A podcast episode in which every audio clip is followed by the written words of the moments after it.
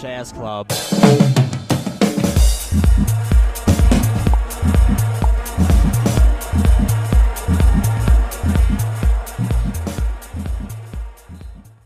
Señoras y señores, bienvenidos a un nuevo capítulo del podcast Golazo. Regresamos de unas semanas de descanso, de planeación y una de las diferencias que ahora están notando es de que ahora pues ya están viéndonos en pantallas, nos estás viendo por medio de YouTube, ya estamos haciendo la grabación del podcast por medio de Zoom y pues nuevamente acompañado de mis grandes y queridos compañeros y amigos, el señor Jorge Camaño. ¿Cómo se encuentra, señor Jorge? Eh, ¿Qué tal? Le vino el regreso del podcast Golazo después de muchas semanas, ¿eh? Muchas semanas de ausencia eh, desde el capítulo número 12, que ya no nos vemos.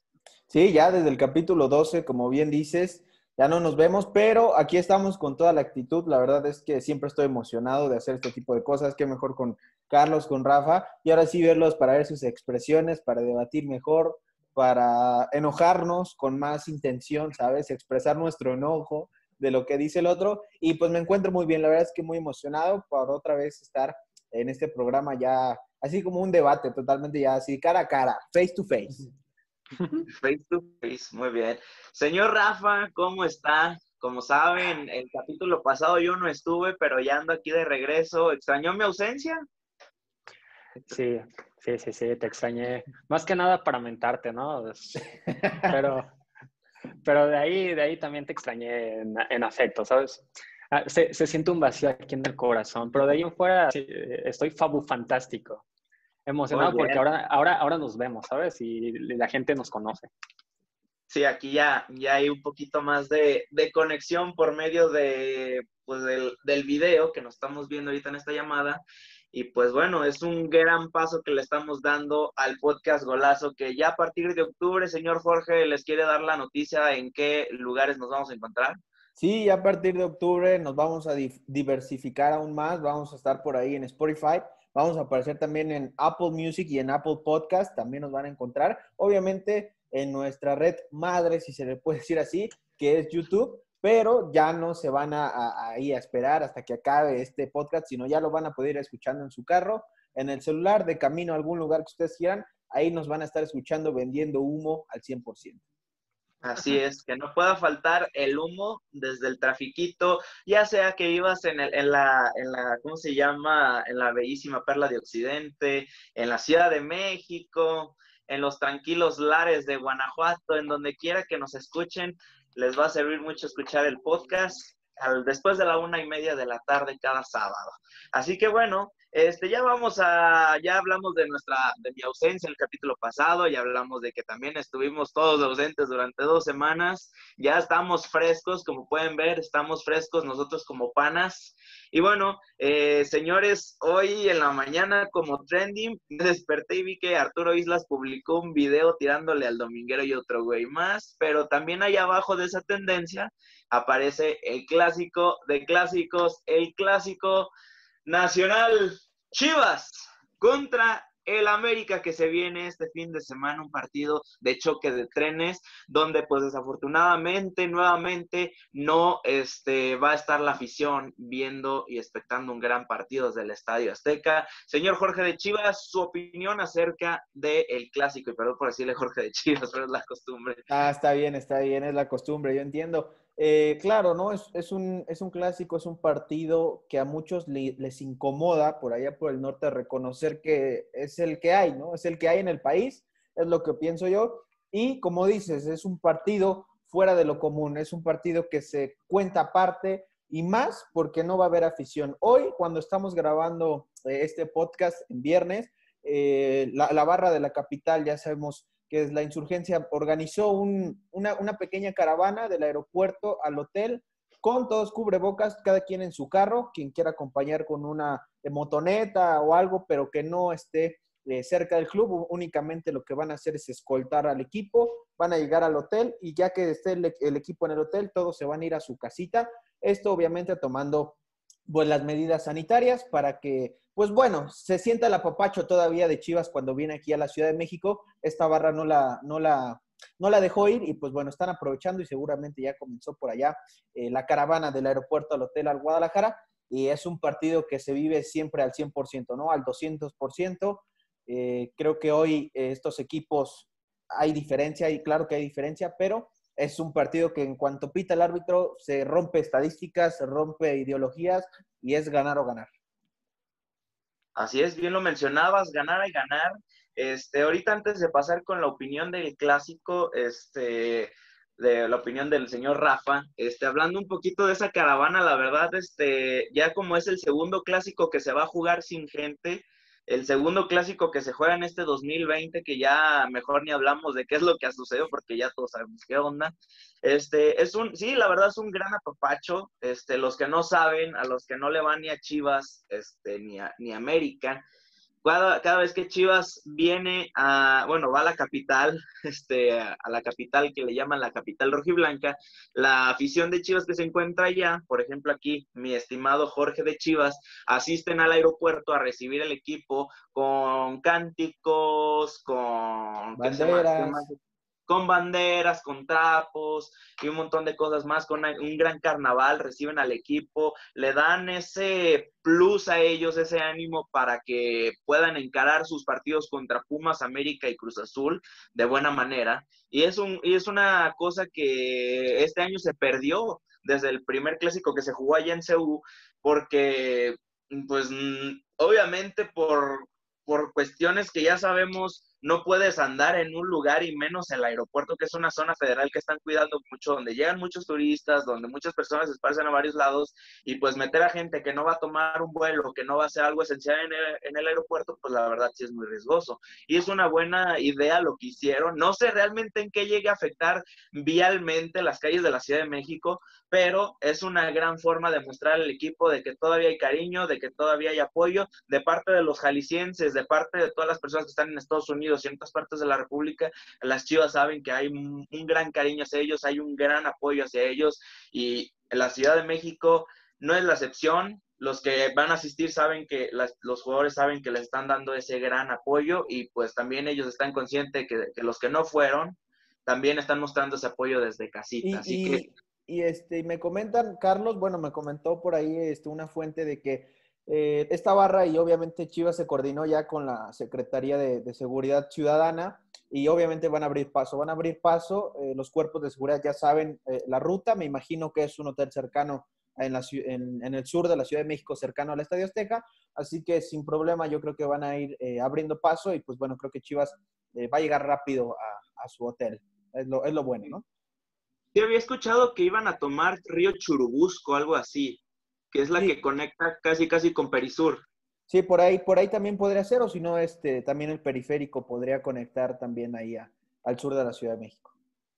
Bueno, ahora sí que los que fueron a recibir al rebaño sagrado, me gustaría ver sus videos porque ahora ni el señor Jorge ni el señor Rocco, que son los que más graban ese tipo de cosas, pues no nos pudieron mostrar eso. Si tú fuiste a, a esa caravana, pues bueno, nos gustaría ver los videos que ahorita que estoy checando son, ahorita estamos grabando esto es viernes eh, viernes 18 a las 4.23. No he visto absolutamente nada, pero bueno, yo creo que a lo mejor ya una vez que terminemos ya vamos a ver algo. Si no hemos visto nada, por favor, te agradeceríamos mucho que nos mandaras un video tanto a Rafa, a Jorge y a mí por vía de Instagram, que aparece aquí abajo los Instagram de todos. Así que bueno, este señor Rafa, nos alegramos un poquito, una disculpa. ¿Qué opinas sobre el clásico de clásicos, el clásico Chivas contra América? Bueno, de, este clásico en particular yo pienso que va a ser bastante tenso. Eh, la verdad, espero con ansias escuchar cómo lo va a jugar Chivas ahora que no hay afición, porque vamos a escuchar a, los jugadores, ¿no? Mentársela entre unos y otros. Vamos a notar si hay nervios, si hay, eh, si hay pasión, porque en muchas ocasiones se critica de que la camiseta ya no pesa, esto y el otro, que no lo sienten. Pero pues hoy vamos a poder ver eh, una parte eh, más humana y además de la parte del deporte eh, de, de, de, este partido en concreto. La, la, la, afición, la verdad, me parece una, una, lástima por las circunstancias en que estamos, porque juegan un papel muy, muy importante, ¿no? Eh, son las dos aficiones más grandes. por el momento, la verdad, no me atrevo a decir cuál es más grande cuantitativamente entre una y la otra, pero sí que en, Guadalajara, en, perdón, en México, sé que hay una mayoría de, rojiblancos. no por nada se le dice la capital rojiblanca y que Chivas juegue sin su afición, bueno, eh, es, una, es una lástima. Pero de primeras instancias, en la parte futbolística, creo que va a ser un partido apretado, porque aunque dicen que América juega ofensivo y lo que tú quieras, yo, en, mi, en mi humilde opinión, el América es un equipo que le juega con miedo a Chivas, juega atrás o juega al contragolpe, pero por lo mismo, ¿no? Que es, un, que es un clásico y se van a ir a matar por, por ganar, y no tanto por gustar, sino por ganar. Muy bien, muy bien, muy bien. Eh, antes de pasar ahora sí un poquito más al análisis, señor Jorge, este, tengo dos preguntas que a lo mejor usted me las puede responder un poquito mejor. Ya si el señor Rafa tiene algo que mencionarnos, pues puede levantar la mano para, pues, para que también pueda darnos su opinión. Pero conociéndolo usted más, cómo eh, sabe o cómo ha escuchado muchas opiniones de muchos rojiblancos, este, ¿qué opina usted sobre la frase el clásico nacional lo inventó Televisa. Que yo sí tengo ahorita unas cosas que mencionar, pero me gustaría saber su opinión sobre esa frase y ya después vamos con lo demás.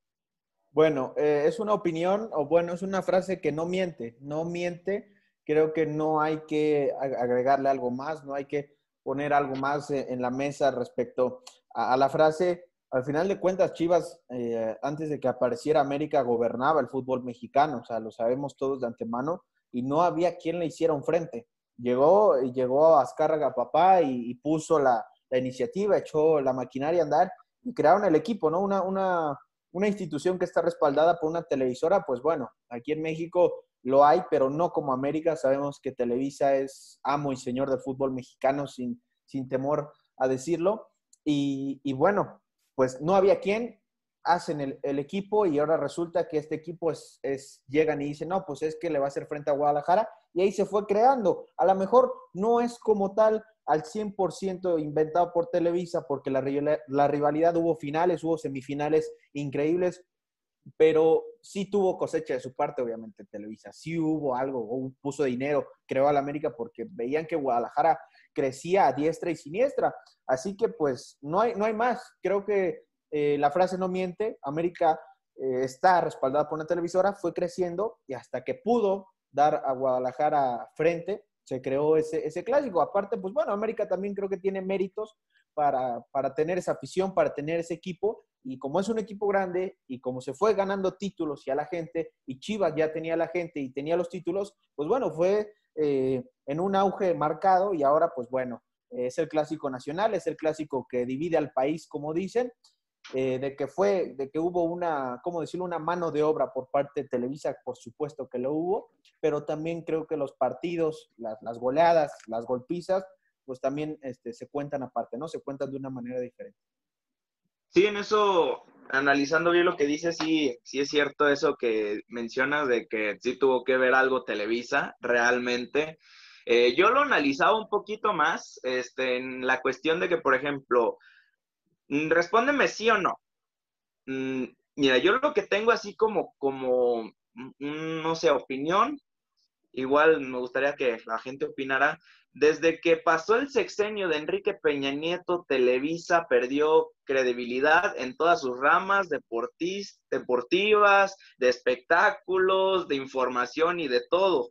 Cuando esa credibilidad se perdió en esa televisora, ¿qué empezó a pasar? Ya metiéndonos otra vez al mundo del fútbol. Porque ya no me quiero meter en eso del sexenio Peña porque pues ya saben lo que pasó y por qué perdió credibilidad esta televisora.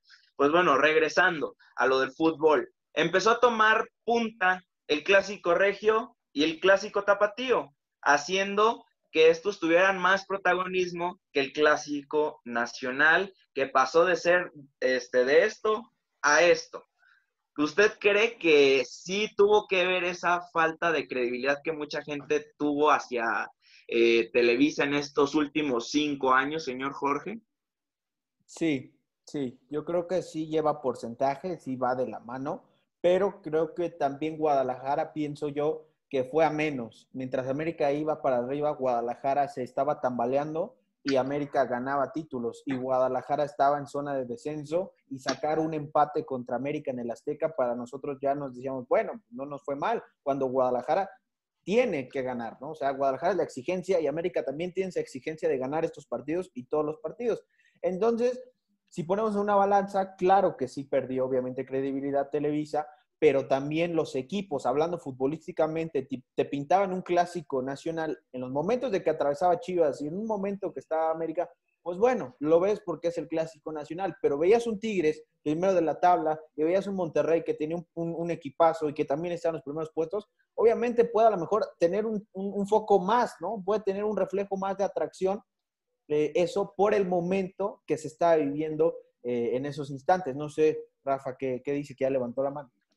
Sí, porque no, puede, no, puedes hacer un producto bueno, no puedes vender un partido con, con, dos equipos que están tan separados de nivel, mientras, como dice Jorge, mientras uno está arriba y el otro está abajo, ¿qué le vas a vender a la gente? No le vas a decir, ah, es que Chivas va a salir con todo y le va a ganar al América. Obviamente te lo van a vender como el América va a salir a ganar y a golear. ¿Por qué? Porque uno está abajo y el otro está arriba, claro, a, a grandes rasgos.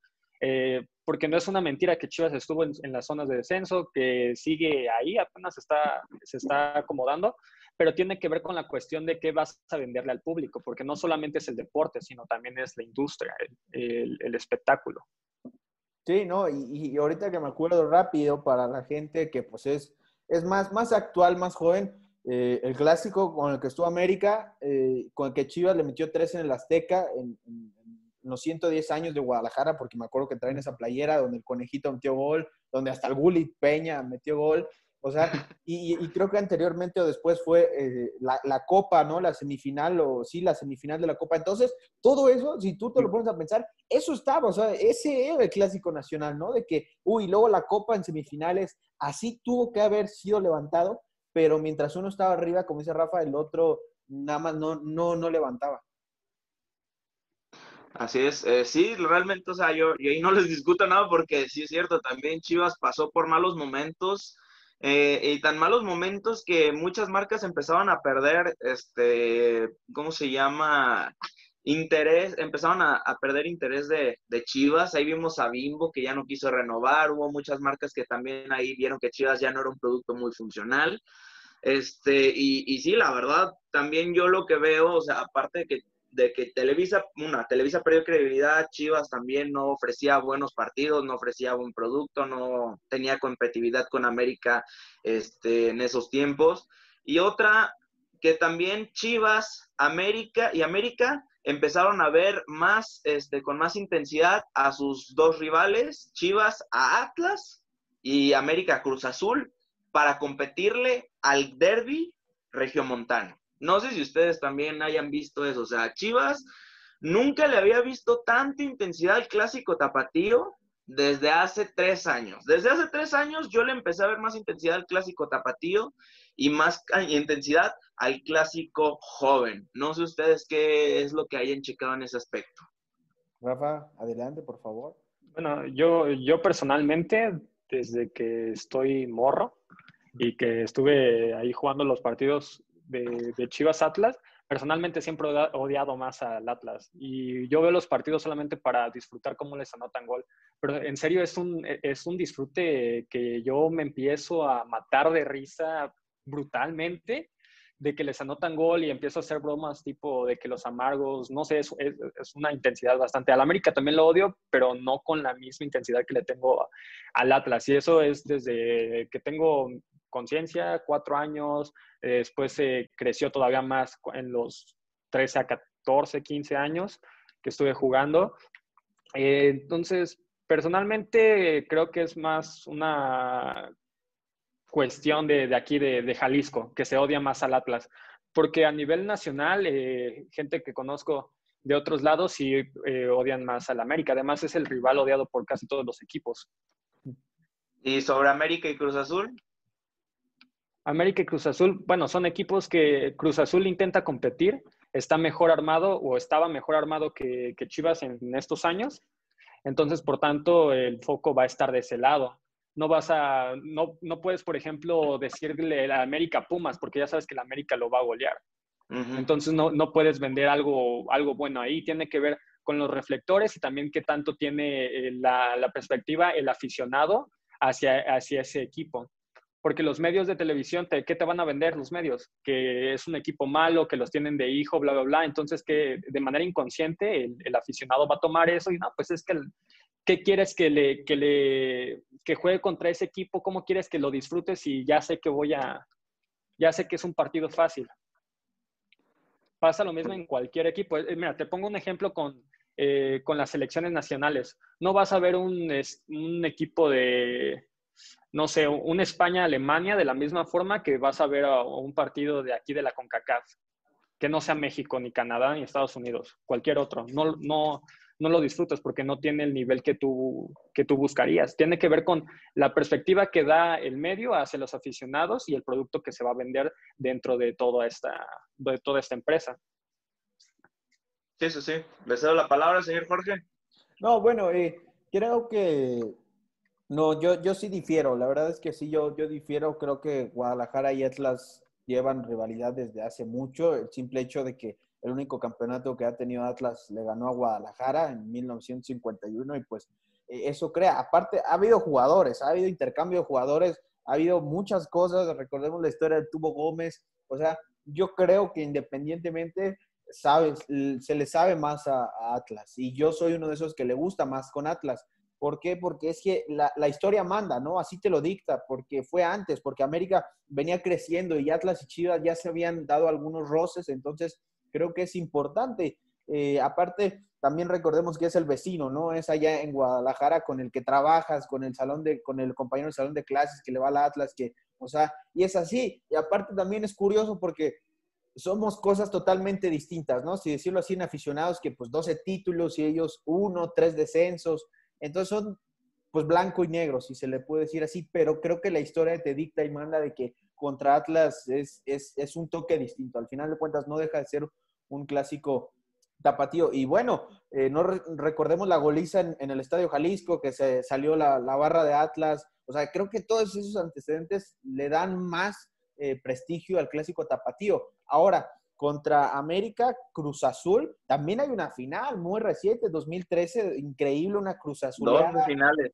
Dos finales, ah, tiene una en diciembre, eh, también reciente, esa Cruz Azuleada increíble que, nadie creyó. Eh, o sea, todo ese tipo de cosas creo que también ha catapultado al clásico joven como uno de, los más interesantes, más importantes. Recordemos el, el paso de Carlos Hermosillo en Cruz Azul, luego también en América. O sea, esos sazones eh, pintan para, para estos eh, partidos. Ahora, yo siento que, que sí pudo llegar a tomar un auge marcado el clásico regiomontano, eso pues no se puede, no se puede negar, ¿no? Pero creo que al final de cuentas se queda ahí, se queda ahí, o sea, se queda ahí nada más y estos van a seguir, o sea, siempre, siempre va, va a existir. Sí que uno a lo mejor Televisa estuvo atrás, Televisa y esto, y que Cruz Azul contra América, pero siempre van a estar ahí y siempre va a ser un duelo donde Cruz Azul salga a querer ganarle al América, donde América tiene un cierto, una paternidad con Cruz Azul, donde tienen dos finales ahí eh, en el pecho clavadas, donde Chivas eh, deja siempre eh, como en la calle Atlas, ¿no? Que Atlas sigue siendo la sombra de Guadalajara por toda la eternidad. Entonces esas cosas le dan. Ahora, ahora, también hay, hay factores en el clásico regiomontano que también dan cosas interesantes, ¿no? Que, que este famoso debate que valió más la liga que la Conca Champions, en fin, esas cosas pues dan ese sazón. Aparte, pues ah, sabemos de antemano que en los clásicos nacionales, aunque Chivas no, no viniera bien y que América pues estuviera dominando, siempre había una declaración o del jugador o de nuestro ex presidente, ex dueño Jorge Vergara en paz descanse, de que prendía las cosas, detonaba todo y no importaba si Chivas estuviera en, el descenso, si estuviera en unas posiciones malas. La, cosa que dijo Vergara, ya detonó todo y obviamente su respectiva apuesta con Emilio Azcárraga, ¿no? Esas cosas también decían, pues bueno, pintaban un, un marco diferente en el Clásico Nacional. Que por cierto, a Mauri Vergara también hizo la apuesta, no recuerdo qué era, pero sí lo, lo vi en Twitter. Oye, y, agregar también que, por ejemplo, aquí en, está cerca Santa Fe. Santa Fe se divide entre la, la, irreverente de Chivas y no sé qué, qué tienen de, del Atlas. Y entonces tú, y se divide por closet, son como cotos pequeños. Entonces del closet 1 hasta el veintitantos es de Chivas y todo está pintado de Chivas. Si pasa por ahí uno del Atlas es que ya se armaron los, eh, putazos, ¿sabes? Entonces sí, eh, yo coincido con, Jorge en esos aspectos de la, parte del disfrute, ese sazón que se le da al que sea de un mismo lugar. Sí, eso sí. Eh, como que tiene mucho más intensidad. Es como, por ejemplo, aquí en Guadalajara vivimos más el clásico tapatío que el clásico nacional. Jorge, que este, ahorita no tiene puesta la del rebaño, pero ahorita se va a poner la del rebaño para contestarme esta pregunta. Él, él me ha platicado que él siente un poquito más el nacional porque pues él convive más con americanistas que con atlistas, porque obviamente él vive en una ciudad donde juega el América, donde hay mucha más afición del América y donde los atlistas son contados, o sea, no es como aquí en Guadalajara que tu tío es del Atlas, tu padrino es del Atlas, tu primo pequeño es del Atlas junto con su hermano y aquí convives con mucha gente del Atlas, Rafa no me va a dejar mentir, es lo mismo como si yo viviera en Monterrey y fuera del Tigres y dijera, no, pues es que acá se vive más porque acá eres Tigre o Rayado. Yo que he ido varias veces a Monterrey, que he estado mucho tiempo allá, este, yo sé lo que allá viven las cosas. Entonces, pues ya va mucho a la región y yo siento que esta pregunta se responde mucho a opiniones diferentes eh, porque pues no todos vivimos en un mismo lado, Jorge va a decir una opinión, Rafa va a decir otra opinión y yo voy a decir otra opinión porque pues somos de lados diferentes, aunque Rafa y yo vivimos en la misma ciudad, pero a lo mejor podemos tener una opinión diferente. ¿Cuál, usted va a responderme como chivarmano ahorita, señor Jorge, ¿cuál vive usted más con más intensidad? ¿Clásico nacional o clásico tapatío? Eh, obviamente pues eh, hemos estado en, en, los dos, ¿no? Y en situaciones pues realmente un poco difíciles, ¿no? Un poco con, mucha pasión, con mucha bravura hemos estado en el, en el ojo del huracán.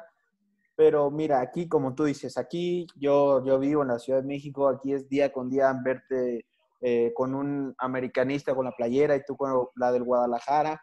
Y, entonces, pues sí, sí dices, bueno, les vamos a ganar, porque al final de cuentas también hay un factor importante que es la afición, ¿eh? Porque eh, para mí es igual o más la afición de, de Chivas aquí que la, que la afición de América aquí en, en, en, su localidad, si se le podría llamar así. Entonces, esas son, eh, pone, pone las cosas diferentes. Obviamente, siempre contra América eh, en el Azteca, eh, no sales aquí de casa, estás con el Guadalajara, te sientes como en tu hábitat, ¿sabes? O sea, yo en el aspecto me siento como en mi hábitat porque está mi equipo jugando, está jugando contra un equipo de la, de la ciudad de donde yo soy y eso a mí, pues, me, me da mucha pasión, ¿sabes? Me, o sea, yo empiezo eh, a, pues bueno, a arrojar demasiada pasión y empezar a, poner nerviosismo, porque al final de cuentas, esto sea una final o no, siempre hay un nerviosismo, porque al otro día o, aguantas la carrilla o haces la carrilla, ¿no? eso es una ley que ha estado pues de por vida.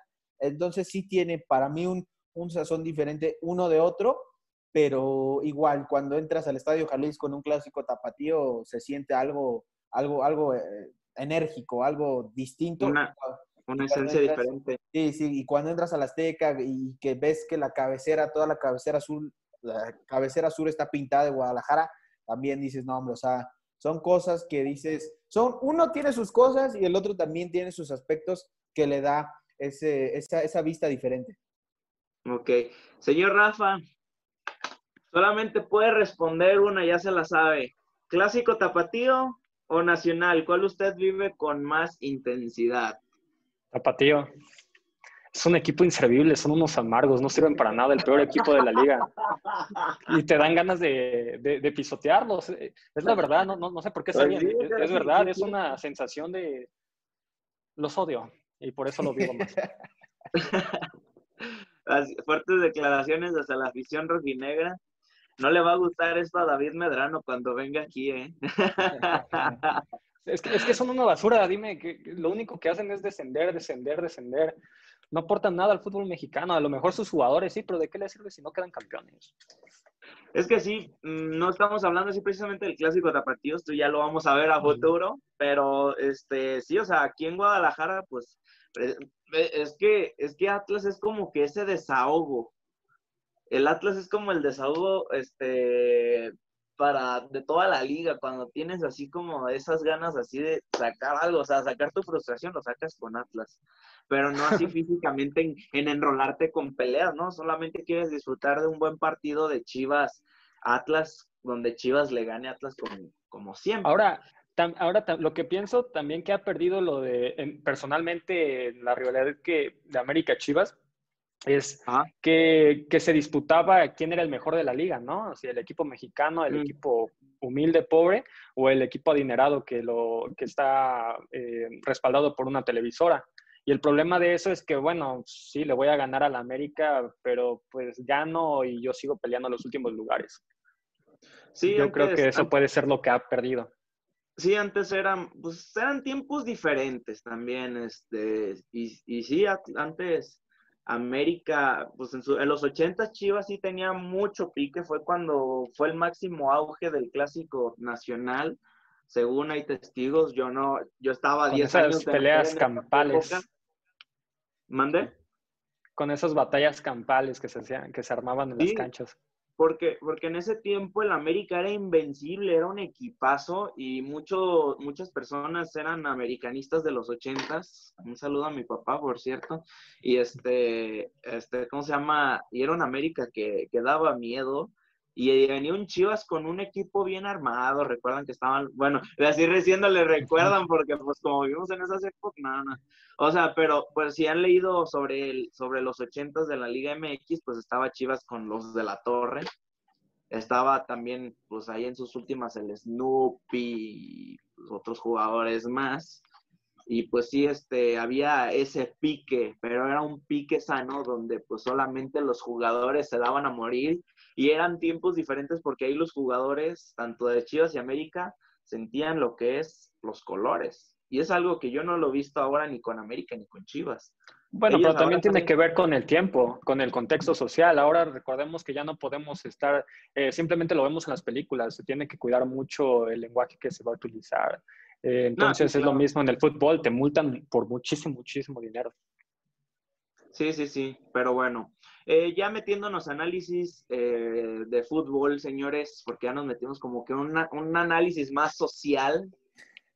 Sí, sí. Mm, hablando ya sobre todo la afición y qué clásico eso, vámonos ahora un poquito más análisis futbolero. ¿Quién llega mejor al clásico nacional, Chivas o América? Opinión, llegan parejos, ni bien ni mal. Llegan estancados en la mediocridad ambos equipos. Uh, a ver, usted, señor Jorge, ¿tiene usted ganas? ah, yo, eh, bueno, eh, yo creo que ninguno, ninguno llega arriba del otro, creo que no, pero hay un factor aquí que sí puede, sí cambia por ahí la norma. Eh, América es algo que hay que aceptarlo. América, hemos visto los partidos, no juega bien, al final de cuentas no alcanza a mostrar un fútbol limpio, colectivo, pero ahí va, pero a lo mejor puede llegar hasta cierto punto a detonar sus victorias, lo que representa la playera del América, ¿sabes? Porque esa América gana los partidos, porque a lo mejor eh, hubo partidos, ha, habido jornadas pasadas donde América ha jugado mal, ha jugado mal, donde se le, vio, se le ve un piojo ya muy cuestionado por la prensa, donde ya culpa de que a sus jugadores, ya culpa a los árbitros, como siempre. Entonces, pero al final de cuentas el resultado ahí está.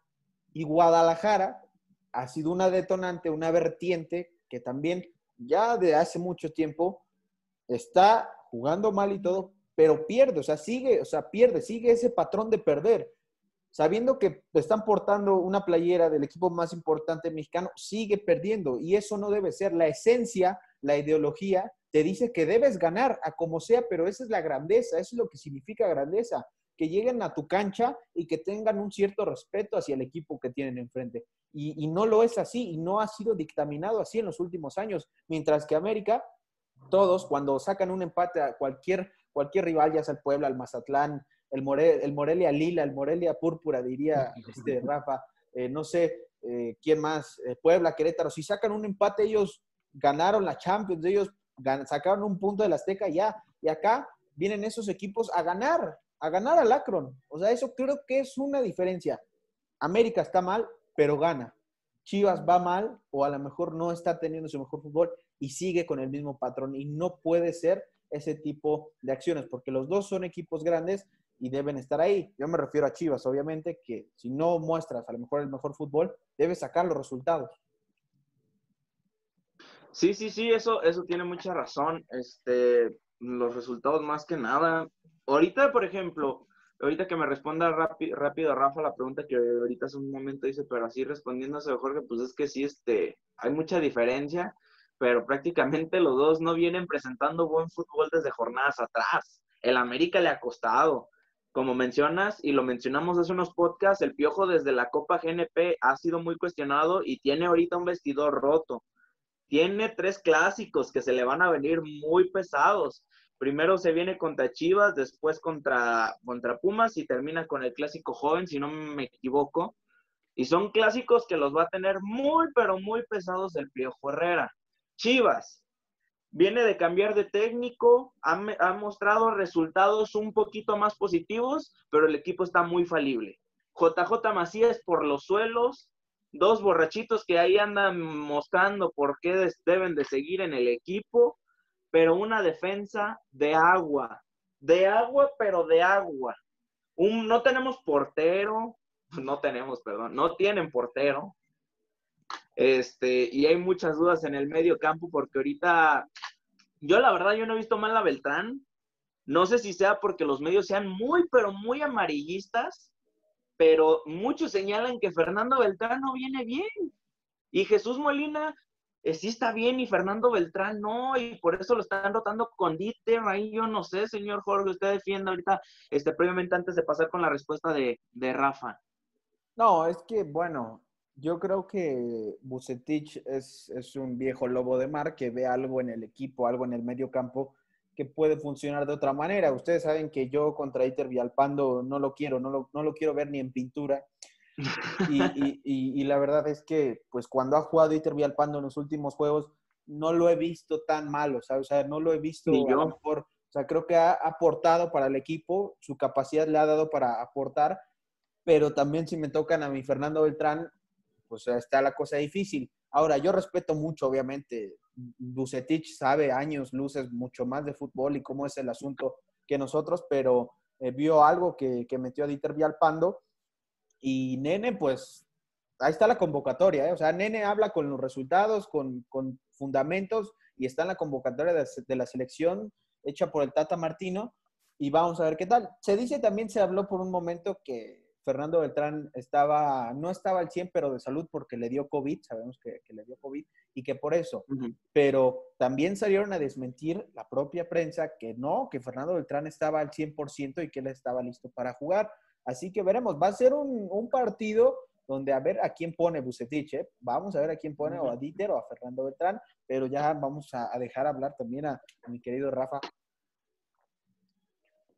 bueno, eh, la, primera pregunta que se hizo, perdón, Carlos, ¿quién llega mejor, Chivas o América? Eh, para mí llega un poquito mejor el América porque tiene gol. Tiene individualidades que saben hacer, sacar los resultados para el América. Por, e, por, ese hecho, ya llega mejor. Y lo ves en la tabla. Solo es una, una posición, pero son cinco puntos de diferencia tiene más goles, también es la peor defensa, pero pues para mí es, eso, eh, que, que anote gol y gane, aunque juegue fatal, eso ya lo pone un, nivel arriba, ya con eso. Y ahora eh, eh, quería mencionar lo que hablan de Fernando Beltrán con Dieter Villalpando. Yo lo que veo y, presiento cuando veo los partidos es que cuando, cuando está Beltrán en el, en el medio campo, sí es más dinámico, se mueven más los jugadores, sin embargo no tiene profundidad y con Villalpando se hace un equipo más vertical. Y a Bucetich, ¿cómo le gusta jugar? Más a, lo que va, a lo, vertical. Entonces Villalpando te filtra balones, es un poco más lento, pero te llega, te, abre las bandas. En cambio, Beltrán es un poquito más de jugar con el centro y pues sabemos que Macías sí baja a bajar, eh, baja por el balón, pero no lo retiene tanto. No, eh, no sé si sea una cuestión de nivel o sea el sistema, pero a nivel táctico, por eso eh, yo creo que prefieren a Villalpando. personalmente a mí me gusta más cuando juega Beltrán, pero sí hace falta que se haga una conexión entre Beltrán y la parte de arriba, cosa que sí se tiene por verticalidad con Villalpando.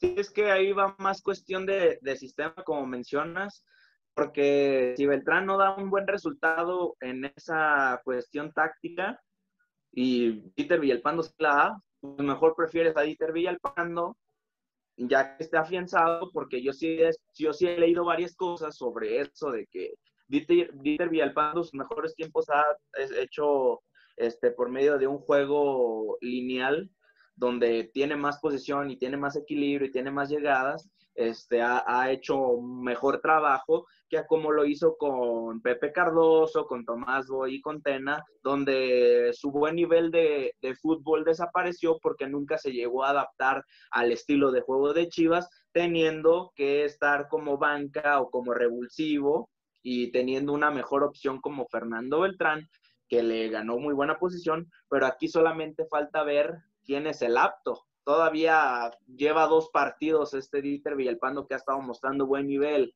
Yo sé que de Dieter Villalpando no es un jugador regular, Fernando Beltrán lo es, pero aquí solamente es cuestión de competencia. ¿Usted qué dice, señor Jorge?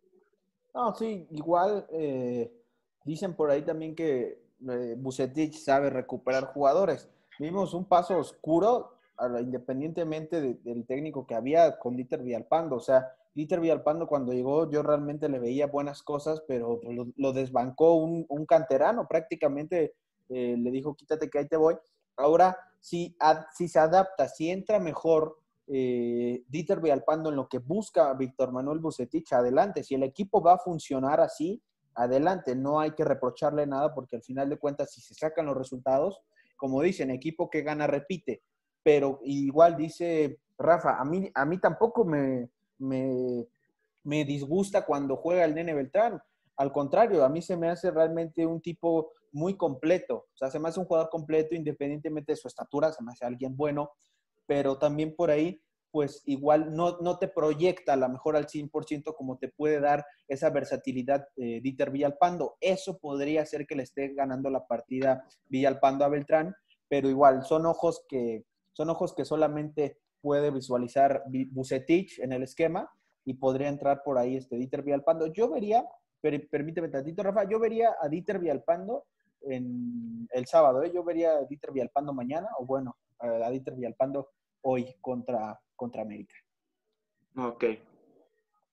Bueno, ya eh, en cuestión de, jugadores, en paréntesis, lo bueno de todo esto, eh, o para nosotros que nos gusta más Beltrán, es que es un jugador más joven y que va a estar desarrollando todo eso. Y, qué mejor si les tiene a Bucetich y le dice, oye, pues es que este jugador está haciendo esto, esto y el otro, y tú lo tienes que mejorar. Entonces, cuando lo haga, sabemos que Beltrán tiene mucha capacidad. Entonces, cuando lo logre, va a ser fantástico. Va a ser un jugador todavía más completo de lo que ya es. Ahora, eh, igual hay que, hay que ver bien el, el sistema de Guadalajara. Creo que aún necesita tiempo, aún necesita algunas jornadas porque, no sé, en el partido contra Tigres, Tigres juega por líneas. Es súper sabido que Tigres juega muy, muy eh, parado en las líneas y que por velocidad fue el juego del Guadalajara, que en velocidad se comieron a, Tigres. Pero hay mucho espacio. Si ustedes pueden llegar a ver Guadalajara cuando ataca, ataca disperso, uno por aquí, otro por allá, y no llega en bloque. Si Guadalajara comienza a tratar de, de llegar en bloque, podría ser otra cosa, porque Macías está en el área pues solo, y luego por allá está Angulo, y hasta allá está Vega, y, no sé, y el, y el Canelo está eh, atrás. O sea, entonces todo ese tipo de cosas debe Guadalajara ir mejorando, porque en cuanto llegue en conjunto Guadalajara, lo que te puede hacer Vega, Macías con un buen balón que le filtren, y, Angulo, y Antuna, y, ¿cómo decirlo? Este Cristian Calderón, la profundidad y la colectividad sería una buena partida para Guadalajara, porque todos sabemos de la calidad del plantel que, hay en, Chivas, ¿no? Así es. Señor Jorge, continuando, este, ya ve que Federico Viña sufrió, sufrió una lesión hace poco. Eh, ¿Está mañana como titular ante las Chivas? Híjole. Yo diría que sí. Yo diría que Viñas va, va de titular, ¿eh? Sí. ¿Sí cree? Ya muchos están apuntando de que Giovanni Dos Santos va a ser este titular, ¿eh? Porque ya el día de hoy, mejor para según el Universal, según el Universal, entrenó ya el día de hoy pero con todavía con molestias, así que ahorita está como opción Giovanni Dos Santos. Pues, pues habrá que ver. Pero bueno, si juega Giovanni, con cuidado ahí, porque si aparece el pollo, pues ojo. los tachones. Ya está, ya está afilando los tachones, ¿eh? así que. Pero bueno, señor Rafa, en caso de que no esté Federico Viñas, ¿pesará la, baja para el Club América? Ah, te podría decir que sí, pero América es un equipo que te saca los resultados, juegue quien juegue. Es un, es un equipo aguerrido que ya tiene la inercia ganadora. Entonces, eh, y además estamos en un fútbol mexicano, donde cualquier cosa es posible. Como bien el equipo no te funciona, como también te va a funcionar. Pero yo me voy por el lado de que América tiene inercia ganadora y equipo que, el jugador que entra, perdón, es jugador que te responde porque ya son aguerridos, porque ya tienen esa sensación, viniendo desde el Piojo Herrera, que muchos lo pueden criticar, pero él te da esa, te da, te da que el jugador, juegues como juegues, de la mierda o no, tienes que rendir. ¿Y quién cree usted que sea la mejor opción para acompañar a Henry Martin en la delantera, este, en caso de que no esté Viñas? ¿Giovanni Santos o Roger Martínez? Para, para mí, como chivista, Giovanni Dos Santos. pero, pero, pero ya quitando los colores, ¿quién será la mejor opción para el Fútbol Club América? No, yo creo que, que, América. Digo, perdón, que Giovanni Dos Santos. Y te lo, te lo digo porque en estos partidos que tienen mucho, eh, mucha audiencia y demás, partidos importantes, Giovanni Dos Santos no, sí es, verdad que no ha rendido en el América, pero sí puede mostrar una gran calidad que tiene. Que, que ahí está, solamente eh, falta que lo pulan, que alguien lo, inspire y este es el, momento donde puede hacerlo. Él es un jugador muy creativo que no solo te va eh, a, generar fútbol, sino que también te puede resolver. Entonces, por esa cuestión, yo creo que, aunque no sea regular, yo creo que este partido sería bueno para que él entre de titular. Aunque te juegue 70 minutos y después haga un cambio. Ok, señor Jorge. No, eh, viéndolo bien, yo creo que Roger Martínez. Roger Martínez porque eh, creo que Piojo puede por ahí aprovechar de que Roger tiene más empuje adelante. Roger puede jugar de, delantero central sin ningún problema, entonces puede jalar aún más la marca de cualquiera de los dos centrales. Entonces por ahí, por ahí podría ser la jugada de, que busca eh, Miguel Herrera porque independientemente todos sabemos de que en físico pues Giovanni lleva de perder, pero Roger es un tipo alto, es un tipo que está pues robusto, entonces podría también acompañar bien a Henry Martin, eh, equilibrando de que Henry Martin pues tampoco mide 1.90, ¿verdad? Tampoco es el tipo alto, pero sabemos de su habilidad que poniéndole un balón él puede hacer gol a diestra y siniestra sin ninguna duda y podría, podría aparecer. Aunque Giovanni Dos Santos pues también sabemos que tiene un buen toque de balón y podría poner pases filtrados, pero yo me declino más por, por Roger, Roger Martínez. Que no me le tire nada más al portero que esté porque es un sufrir. Si, si le tiran al, Guadalajara, quién sabe qué va a pasar, no sabemos. Que, va a alinear Gudiño, ¿no? Sí. Va a Gudiño. Va Gudiño. De hecho, Gudiño repite con el Guadalajara y eh, nuevamente con el América eh, en la lateral derecha. Vamos a tocar la lateral derecha del América y la lateral izquierda de Chivas con una pregunta muy interesante, señor Jorge. Eh, ¿Repite Georgie Sánchez en la lateral derecha con América o regresa Paul Aguilar al primer equipo? No, yo creo que puede regresar Paul Aguilar al primer equipo. Puede regresar al primer equipo. Paul es, ya un tipo hecho y derecho en estos clásicos. Nos ha, nos ha convertido realmente un golazo muy marcado ahí en el estadio Akron. Eh, y, Piojo Herrera confía en él, es su hombre de confianza, es su mano derecha. No dudamos de, ¿cómo decirlo? De ese, cancherismo que tiene Paul Aguilar, ¿no? De que va con todo, va a una, lo tocan y se tira, hace tiempo. El tipo tiene un colmillo muy grande y retorcido. Ahora, Jorge Sánchez tampoco hay que menospreciarlo, pero si estos partidos no se pueden perder y la experiencia la lleva de ganar, podría aparecer Paul Aguilar. Ahora, también vamos a ver si Piojo Herrera lo ve con condiciones. Sabemos que pues regresa después de, no estar, pero vamos a ver qué tal, porque igual Paul Aguilar te puede dar esa seguridad, más confianza y mucho más experiencia. Sí, claro. Este, ¿cree que meterían a Paul Aguilar, sacarían a Luis Fuentes y metían a Yori Sánchez de lateral izquierdo y a Paul Aguilar por derecha?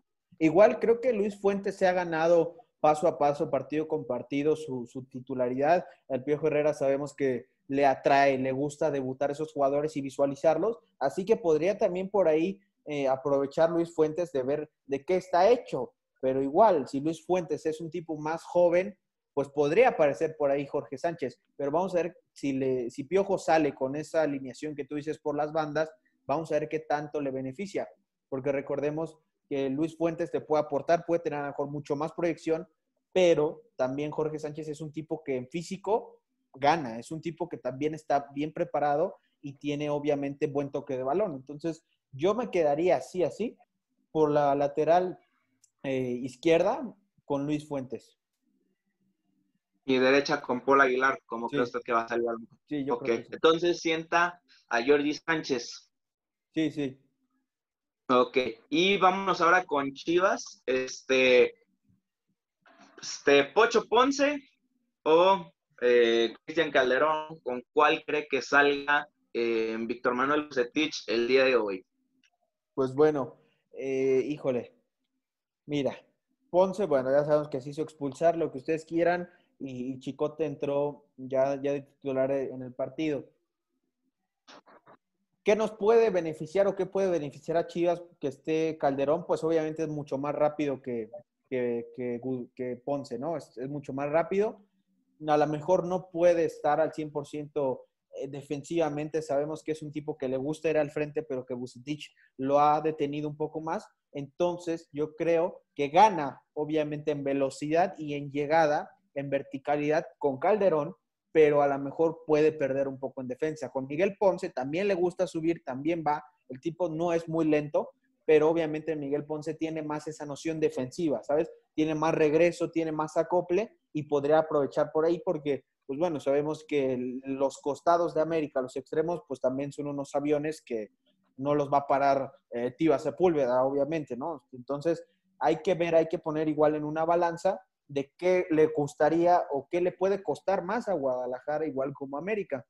Creo que yo me optaría por, por Cristian Calderón. Yo, yo iría por el Chicote porque inició de titular, porque ha estado ahí, porque el tipo también tiene gol, ¿eh? es, un, es un lateral que tiene gol y podría por ahí hacerle la maldad a América. Entonces, con, con Cristian Calderón. Ok. Señor Rafa, regresando al América, Jordi Sánchez sale en el once, titular del América en el clásico o va Paul Aguilar de titular? No, Paul Aguilar. Es como bien lo señalaba Jorge, ¿no? Yo estoy de acuerdo al 100% con él eh, y personalmente pienso que la experiencia y un jugador que ya ha jugado muchísimos clásicos es el que te va a contagiar eh, para, para ganar el, partido, viéndolo desde la perspectiva, porque yo creo que pierdas, ¿no? Pero eh, pero sí, eh, Paul Aguilar ya, ya es, un, es, un, jugador que ha goleado a la América, digo, que ha goleado a Chivas. Eh, ¿cómo, cómo, cómo, cómo, olvidar cuando, cuando estaba eh, el 4-1, me parece, en el estadio Akron, mi primer clásico, ese, ese maldito metió gol. Pero, pero sí, es un jugador que ya sabe cómo jugar esos partidos, que tiene la sensación que la, la sangre le hierve cuando juega esos partidos contra el rebaño. Tiene la experiencia, tiene buen posicionamiento, eh, tal vez ya no tiene la, carrera para subir y bajar, pero, pero lo, repone con el posicionamiento. Entonces yo opto por, por la experiencia. Ok, entonces se va con que el Piojo sale con Paul Aguilar. Ok, y con Chivas, este, recuerda bien la pregunta, ¿no? ¿Sale con Chicote o con Ponce en la lateral izquierda? Mira, a mí, a mí personalmente me gusta más Ponce, porque eh, en mi opinión, tiene más calidad eh, como individual. Cuando está inspirado, cuando Ponce está inspirado, eh, te lleva dos, tres jugadores, tiene, tiene una zurda buenísima. El problema con Ponce es que baja, se le va el jugador y ya no, no, no, lo alcanza. No lo alcanza porque, no porque no corra, porque le da flojera, en mi opinión. Es un jugador muy flojo. Pero si, pero si está inspirado, entonces sube y baja, te hace lo posible. ¿Cuál es el otro problema? que no entre el jugador al área porque Ponce te va a cometer un penal. Mm. Personalmente me gusta más Ponce, pero me voy a lo seguro, que es Cristian Calderón.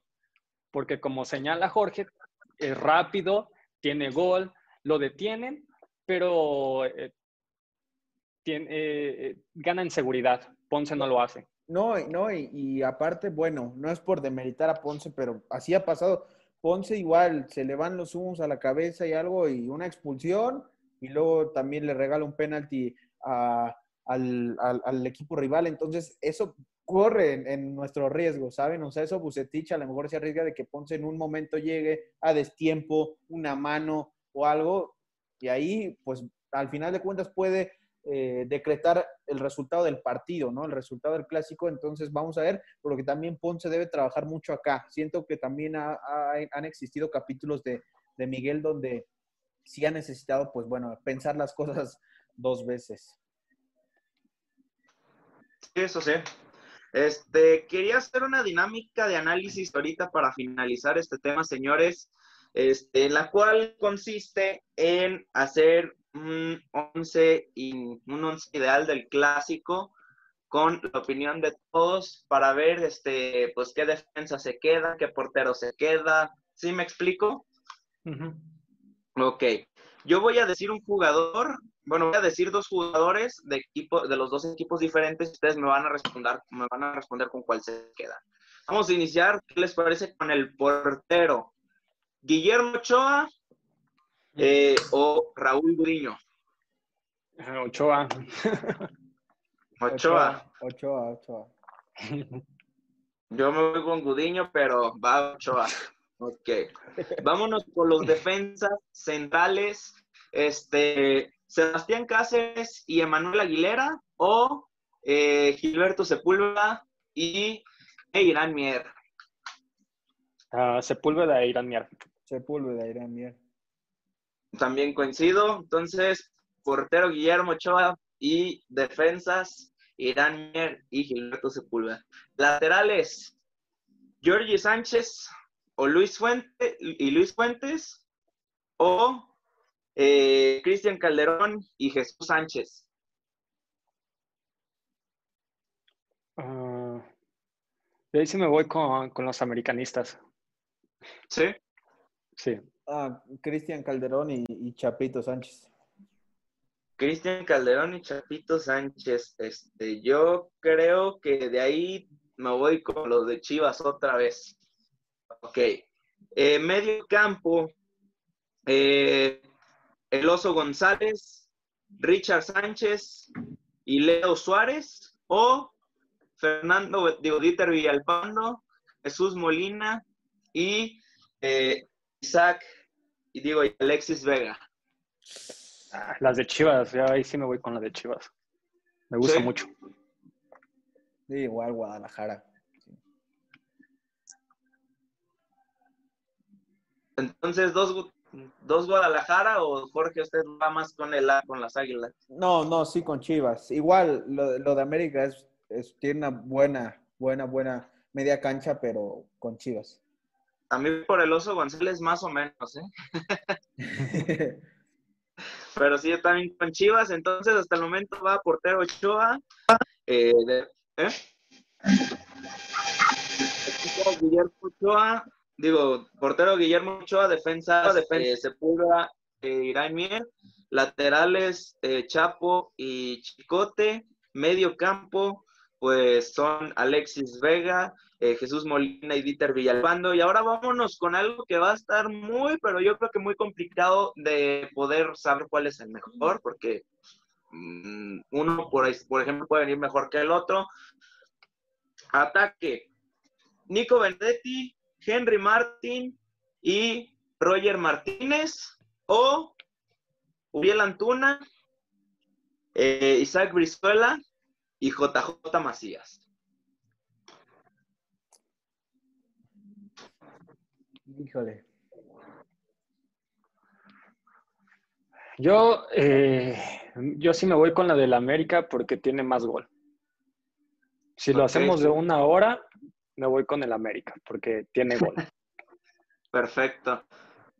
Igual creo que por ahí yo en Guadalajara encuentro, en esa, bueno, en, esa posición de ataque encuentro inconsistencias por parte del conejito Brizuela y por eso yo me declinaría por, por el lado de, América porque al final de cuentas eh, esa parte de adelante, gane, empate o pierda, siempre hace gol. Entonces, eso es el factor. Sí, yo también me voy eh, mucho por el América, por la coordinación de ataque de Nico Benedetti, la letalidad de Henry Martin y el gran apoyo ofensivo de Roger Martínez como un falso 9 que supera por mucho ahorita a JJ Macías, que no ha estado bien en los últimos partidos, eh, la poca la poca falta de, ¿cómo se llama?, de apoyo ofensivo del Cone Brizuela. Y pues Uriel Antuna es el único bien que está en el ataque del Guadalajara. Así que yo creo que me voy también por el América. Y pues bueno, así terminó el 11 del clásico que se los vamos a estar compartiendo en la cuenta oficial de Golazo para que vayan aquí abajo y la busquen y le den like. Quedó como portero Guillermo Ochoa, como defensas centrales Gran Mier y el Tiba Sepúlveda. Las laterales quedaron por izquierda Cristian el Chicote Calderón y por derecha el Chapo Sánchez. El medio campo quedó conformado también por el equipo de las Chivas por parte de Jesús Molina, de Dieter Villalpando y Alexis Vega. Y en la ofensiva por parte de eh, Henry Martin, Nicolás Benedetti y Roger Martínez. Nos, nos gustaría saber su opinión, a quién hubieran puesto ustedes, a quién hubieran quitado, ya se la saben, aquí abajito nos pueden decir a quién dejaba. Ahora sí, pues bueno, este es nuestro 11 mm, pronósticos para terminar con el tema.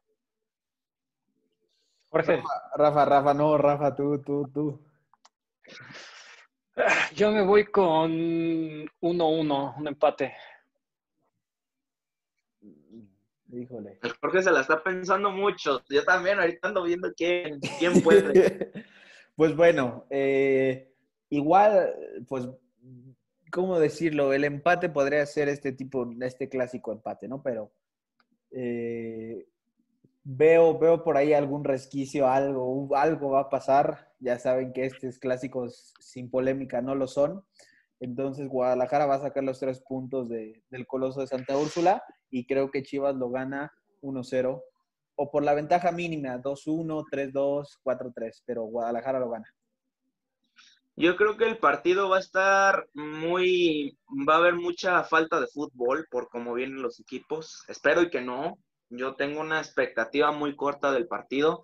Así que Va a haber ventaja mínima, pero nomás va a quedar 1-0. Pero todavía no les puedo decir de quién porque pues los dos están para llorar. Es que, es que hay que considerar que dentro de la liga tiene cuatro o cinco partidos, me parece que Chivas no le gana al América.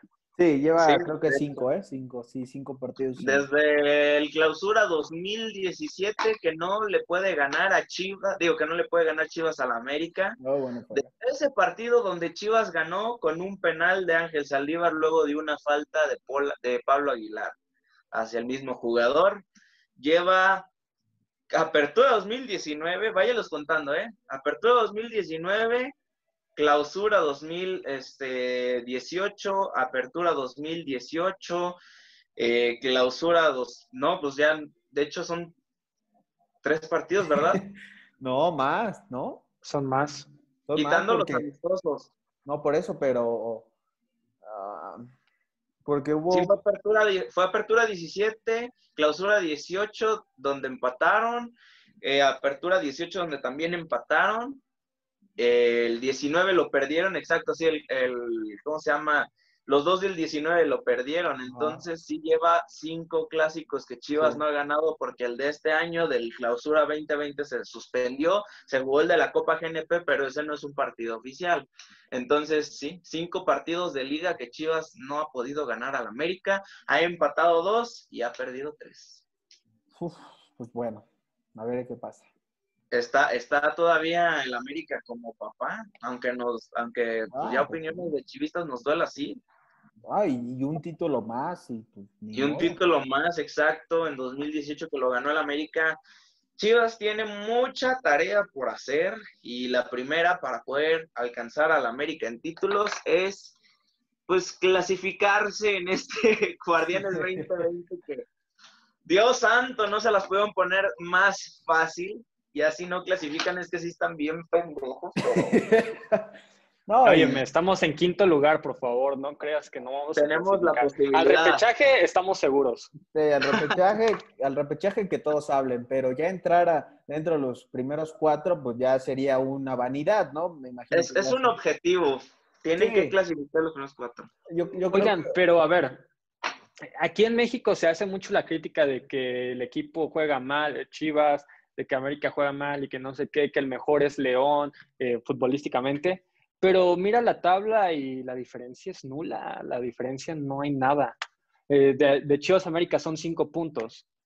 Y de ahí, no sé quién le sigue, Pumas, eh, Cruz Azul. Entonces, no, no, entiendo por qué la prensa, eso ya es una perspectiva muy personal, no entiendo por qué la prensa ataca tanto a, a los equipos en cómo juegan cuando los primeros lugares no son la gran cosa. No es que tengan la gran calidad. Y del nivel de un equipo al otro, lo, lo venden como algo así, pero para mí está como algo así. Sí, es que, es que obviamente, pues bueno, siempre hay ese tipo de cosas que, que nos quiere vender la prensa, ¿verdad? La prensa amiga. Y, y bueno, también igual como eh, Pumas ha salido ya en cada lunes, cada domingo que gana y sale cada lunes en la portada, igual Pumas también a lo mejor, a mí yo pienso que es un equipo que puede y tiene debilidades. O sea, Pumas, yo lo he visto en muchos partidos que, se ve muchas fallas, muchas cosas que no son obviamente eh, que, que, trabaja un buen fútbol, pero bueno, al final de cuentas igual, le salen los, los, partidos, los resultados, Carlos González es un gran jugador, Dineno ha tenido la oportunidad de hacer goles y pues eso está teniendo los Pumas en, en primer lugar, ¿no? A veces es eso, a veces eh, dependemos mucho del fútbol cuando realmente los resultados pueden llegar por algo extra, ¿no? Por algo que sucedió, un rebote, algo, no sabes, y, y así fue, ¿no? Como en el partido que, que, se saca contra Necaxa, los tres puntos en Aguascalientes en el último, la verdad que fue un, un partido que, a lo mejor Chivas no fue el que mereció todo el tiempo el que estuvo, pero pues bueno, ahí está, ¿no? Y, y sabemos, Carlos, Rafa, que en estos partidos clásicos, pues bueno, pasa de todo y pues puede, puede pasar cualquier cosa. Cualquier cosa, sí es, cualquier cosa puede pasar en los clásicos que se juegan con toda la intensidad, toda la rivalidad. Solamente para terminar este tema ya, señores, este, darle la recomendación que es no se apasionen tanto por el partido, no lleguen a los golpes, respeten al rival, tengan rivalidad, pero que sea rivalidad sana, evitemos una tragedia y a pesar de que ahora no vamos a estar en los estadios, pues no, no hay excepciones en las peleas. Recomendaciones, señor Rafa, señor Jorge, quien guste iniciar. Jorgito. Ah, ok. Igual, amigos, pues no se enganchen, al final de cuentas, pues bueno, yo, yo sí voy a terminar enganchando, pero ustedes no se enganchen, ya, ya desquitaré mi coraje con mi almohada y, eso es todo, pero disfruten. ¿Tu almohada le va a la América? yo creo que sí. este, y que lo disfruten, porque al final de cuentas es un deporte que, que, está en medio de una pandemia, es un clásico en medio de una pandemia y creo que es lo que, lo que hay que agradecer. Yo creo que eso sería todo, disfrutarlo y ya está. Ah, bueno, yo creo que no hay que engancharse en los partidos, pero, tan, pero sí hay que disfrutarlos y hay que llevarse la pasión, como vemos a los jugadores, como lo sentimos nosotros con los amigos, pero pues tampoco nos vamos a engañar. Son pocas las personas que, que decimos, eh, no tengo un amigo tal porque es americanista, entonces no me puedo llevar con él. La rivalidad se queda en el campo, se queda en la cancha y ya está. No, no hay por qué, es un deporte, la, la idea principal del, del deporte, de los clásicos, de los mundiales, de lo que tú quieras, de los olímpicos, es unir a la gente. Entonces no se enganchen. Así, así como dicen que en estos partidos nos dividimos, pero en aquel gol del Chucky Lozano contra Alemania, ya sea de América, Toluca, León, todos nos abrazamos. Así es. Y amor y paz y tal. Y, aquí en edición pones así unas cosas. no, Ahorita que estás diciendo eso de la edición, ¿tú, tú estás grabando que se ve en cuatro, en cuatro, ¿verdad? Con una parte negra. ¿O se ven tres así? No, se ven tres, se ve un triángulo así. Ah, es que aquí en el celular se ve una parte negra y dije, ah, pues se me hace chido de que el Carlos vaya poniendo cosas ahí donde está en negro, que se vaya poniendo la alineación, por ejemplo. Pero ¿sabes qué? En, como está el triángulo, hay unas uh -huh. partes que sobran. O sea, te cuenta que Carlos está arriba, yo arriba y tú estás abajo. Y te cuenta que al lado de ti, a tu izquierda y derecha, hay unas cosas, o sea, hay, hay un vacío. Entonces, por ahí podría ser algo, una cosa, algo, algo alusivo o ilustrativo. Buenísimo. Hey, Carlos, este, ahora eh, reanúdalo diciendo de que qué bueno que Jorge toca lo del de, partido de México, porque ahora vamos a hablar de la selección. okay.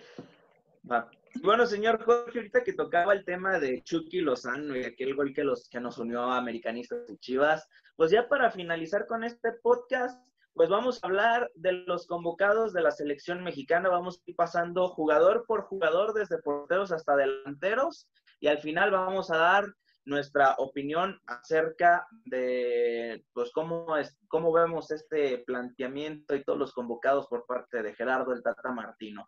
Empezamos con Hugo González, opiniones. Iniciamos primero con quién gusta iniciar primero cada jugador. Rafa, Rafa, Rafa. No, empezamos con Hugo González, con Jorge y pues y ya después de ahí seguimos con los demás. Bueno, empezamos con los porteros tenemos al primer convocado que es Hugo González del equipo de Rayados de Monterrey, un portero que no viene nada bien, un portero que le ha batallado esta nueva temporada con Rayados, es un portero con manos de mantequilla, a mí no me agrada en lo, absoluto, desde que salió del América no me ha gustado su participación, no me gustó su participación con Ecaxa ni con Rayados, solamente con América y cuando estuvo con América ya llovió, así que estamos hablando de que, en mi opinión, no es su jugador Rafa. Mira, me has robado eh, las palabras de mi boca, pero mira, te lo complemento. Tata Martino ha dicho en múltiples ocasiones, así como muchos más técnicos, de que el fútbol es de momentos. Y bueno, claramente este portero no tiene un buen momento por ahora. Se me hace un poco eh, extraño, loco que lo llamen habiendo, pero bueno, tampoco es como que aquí personalmente en México existan una gran cantidad de, porteros. Luego, tampoco me gusta la, el juego que tiene con los pies. Y el Tata Martino es un técnico que le gusta jugar con el portero adelantado para que pueda tocar con los laterales, con, el, con los, eh, los centrales. Y bueno, con Hugo González no, no, no creo que, que, tenga esa, esa versatilidad o esas oportunidades. Ok. Señor Jorge. Igual, creo que no, no se me hace una convocatoria para Hugo González a la mejor precisa. Creo que atraviesa un momento oscuro. Obviamente, pues vamos a ver, igual, eh, creo que no es el único portero, obviamente, pero pues bueno, vamos a, a ver qué tal, si le resulta o no pero creo que no es el momento para, para Hugo González. Creo que le ha faltado asentarse, eh, su carrera ha faltado por estrellar, ¿no? Por, por, ya llegar a la cima, porque hemos visto que ha cometido algunas inseguridades. Creo que es ese portero que a lo mejor no te proyecta mucha seguridad en, en la cabaña, ¿no? Ok. Eh, Memo Ochoa, portero del América, que viene con experiencia, viene con sabiduría, es un portero con muy buenos reflejos, es un portero que es irregular, pero en selección mexicana sabe mostrar resultados. En mi opinión, es uno de los jugadores que tiene que estar durante los partidos que se van a jugar, tiene que ser titular en uno de ellos porque este jugador sabe mostrar buenas actuaciones con la selección mexicana, pero con el América casi no me gusta. Con la selección sí, América no. Eh, yo sí estoy a favor de que esté en la selección para que implemente, eh, ¿cómo se llama?, experiencia a sus demás compañeros como Jonathan Orozco y Hugo González. Señor Rafa. Mira, a mí no, no te voy a debatir la, su, su carrera, su currículum, lo que tú quieras, pero a mí nunca, para mí nunca ha sido un portero de, que debería de estar en la selección mexicana. No sabe guardar los ceros te para muchas, te para, te para 100 si tú quieres en un partido, pero te encajan 50. Los porteros buenos son a base de que te dejen el, eh, en mi opinión, que, que, te dejen el a cero el marcador o uno, pero que tu equipo haya metido tres. Más o menos con, con lo que pasa con, el, con, con, Ter Stegen, por eso es un buen, eh, un buen portero. Eh, lo mismo con el Bayern Múnich, con Neuer. son porteros que saben dejar sus porterías a cero. Ochoa no lo hace.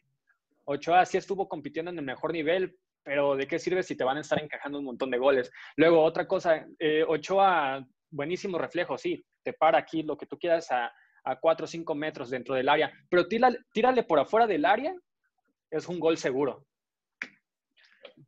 Para, a mí por eso no me gusta Ochoa. Y yo creo que su mejor momento fue el del Mundial del 2014 y cuatro años después ya a mí no me llena el ojo. Señor Jorge. Ah, creo que igual por ahí, más o menos en el mismo sendero de, Rafa, eh, es un portero que a lo mejor puede llegar a aportar experiencia, ¿no? Con los convocados nuevos, con los que estén o algo, ya sabe años, tiene un rodaje con, selección pues ya muy largo, entonces pues al final de cuentas puede llegar a acoplarse, ¿no? Dentro del tri y, creo que pues bueno, va a jugar sin duda alguna alguno de los dos partidos, pero es momento de ir a lo mejor dando ese cambio generacional, que en la portería no podemos dar ese paso seguro, ¿no? No hay alguien así realmente. Yo veo el más cercano, los más cercanos, independientemente de la edad, pero Talavera es uno que ha, resurgido de las cenizas con Puma y Cota que, no que no, este, que no ha dado en ningún este, bajón, ahí está y se mantiene con León. Se me hace sorprendente que no haya estado en la convocatoria Rodolfo Cota, pero pues bueno, Ochoa igual ya tiene rodaje con la selección, podría aportar su experiencia y bueno, pues también va a jugar sin duda alguna y va a aprovechar los minutos que probablemente pues comience, ¿no? Inicien a ser de los ya pocos que, estén. Ok. Eh, vámonos este, ahora con dos para un poquito más rápido. Este, Jonathan Orozco, eh, portero con también experiencia, ya jugó en Rayados de Monterrey, un equipo importante de la Liga MX, ya jugó en Santos, otro equipo muy competitivo y muy importante en la Liga MX, actualmente está con los Cholos de Tijuana, mm, actuaciones regulares, pero no es un portero que a mí me disguste porque es un portero con mucha calidad, con mucha visión, buenos reflejos y muy buena técnica con los pies. Alfredo Talavera, que este año dio su salto del Toluca, un equipo donde duró más de 10 años con esa institución, pasa al equipo de los Pumas, donde ha tratado de encarar el reto perfectamente. Este jugador, al contrario con sus otros compañeros arqueros en esta convocatoria, tiene 37 años, tiene muchísima más experiencia, pero la edad le va a dificultar, le va a dificultar algunas cosas, por lo cual este, lo veo entre 50 y 50 su opción de ser convocado, pero me hubiera gustado otra opción más como, como otro arquero. Eh, de igual forma, pienso que eh, Alfredo Talavera va a ser titular indiscutible en esta convocatoria, en estos partidos que va a jugar la selección mexicana. Señor Rafa. Mira, eh, Jonathan Orozco eh, me, tampoco me disgusta, pero tampoco lo veo en el nivel para estar en la selección mexicana. Pero para lo que busca eh, el Tata, como bien señalaba sus características, no, no es llamado en vano, no es llamado en, blanco. Pero, pero no le veo ese, e, esa calidad que tiene que tener un jugador para estar disputando con tu selección contra otras selecciones. Contra estos partidos, pues sí, no, porque son equipos que sin, sin ofender a nadie, pues no, no hay problema alguno. Pero, ¿qué pasa si tú llevas a un Jonathan Orozco contra un, un equipo grande, europeo o, los grandes del sur? Para mí no, no va a dar ese salto. Y Talavera, para mí siempre ha sido un, un portero que debería de estar en la selección. Para mí debería de, eh, estaba encima de, en su momento, ¿eh? cuatro años después de la Copa del Mundo del 2014, eh, por encima de, de Ochoa, yo hubiera puesto más o menos a, Corona, Talavera y después a Ochoa en ese momento. Ahorita eh, a Talavera lo veo para ser un, el titular en, en, la, selección para estos partidos, como, como tú también lo dices, eh, Carlitos. Señor Jorge. Igual, eh, Jonathan Orozco, creo que a mí se me hace un, un portero completo. No es impresionante, a lo mejor no es el mejor, pero se me un portero completo. Es un, es un portero que tiene los reflejos activos, a pesar de que también pues, ya tiene un recorrido en su carrera futbolística, pero siempre ha demostrado que, que, ha estado a, la altura, ¿no? Igual, dice Rafa que es muy importante que no te encajen a lo mejor, eh, si paras 200, que no te encajen 100. Y creo que Jonathan Orozco siempre ha tratado, ha buscado de mantener esa línea a lo mejor no ha llegado a explotar el potencial máximo, como por ejemplo dice Rafa, para ganarse una titularidad en algún torneo importante, ¿no? En, a lo mejor en una Copa del Mundo, pero por encima de, algunos o por encima incluso de Hugo González, para mí está Jonathan Orozco, claro que, por supuesto que está Jonah y creo que igual también es un, es un tipo que haya ya estado en procesos con selección y puede estar también aportando a su experiencia, su sabiduría, porque ya lo hemos visto pues, muchas veces con, la playera del Tri. Este, vámonos ahora con los defensas centrales. César Montes, un jugador que viene repuntando buenas actuaciones con Rayados de Monterrey. Es un jugador que ha alcanzado su lugar junto a Nico Sánchez y ha dado buena respuesta. De ahí en más tenemos a Luis Romo que recientemente se incorpora con la selección mexicana. Un jugador que esta temporada con Cruz Azul ha demostrado que tiene con queso las pesadillas. Es un jugador que demuestra buena técnica, buena visión, muy buena técnica como defensor y un jugador que te aporta mucho dentro del terreno de juego. Sin duda alguna, muy posiblemente si lo veamos en estos primeros partidos de la selección mexicana. Eh, va a tener actuaciones medianas porque apenas se va a estar acoplando a la selección mexicana, pero va a demostrar que tiene nivel. De ahí más tenemos a Carlos Salcedo, que es un jugador irregular, que ha mostrado actuaciones pésimas con el equipo de los Tigres. Es un jugador que ya se le ve más en la Liga de Desarrollo o en la MLS que la Liga MX y siendo titular de la selección mexicana. En esta ocasión, muy posiblemente esté en la selección, pero como suplente y no como titular, ya que solamente estará en prueba para ver si continúa a nivel de selección o no. Es un ultimato que le pone el Tata Martino, así que pues tiene esta última oportunidad para demostrarlo.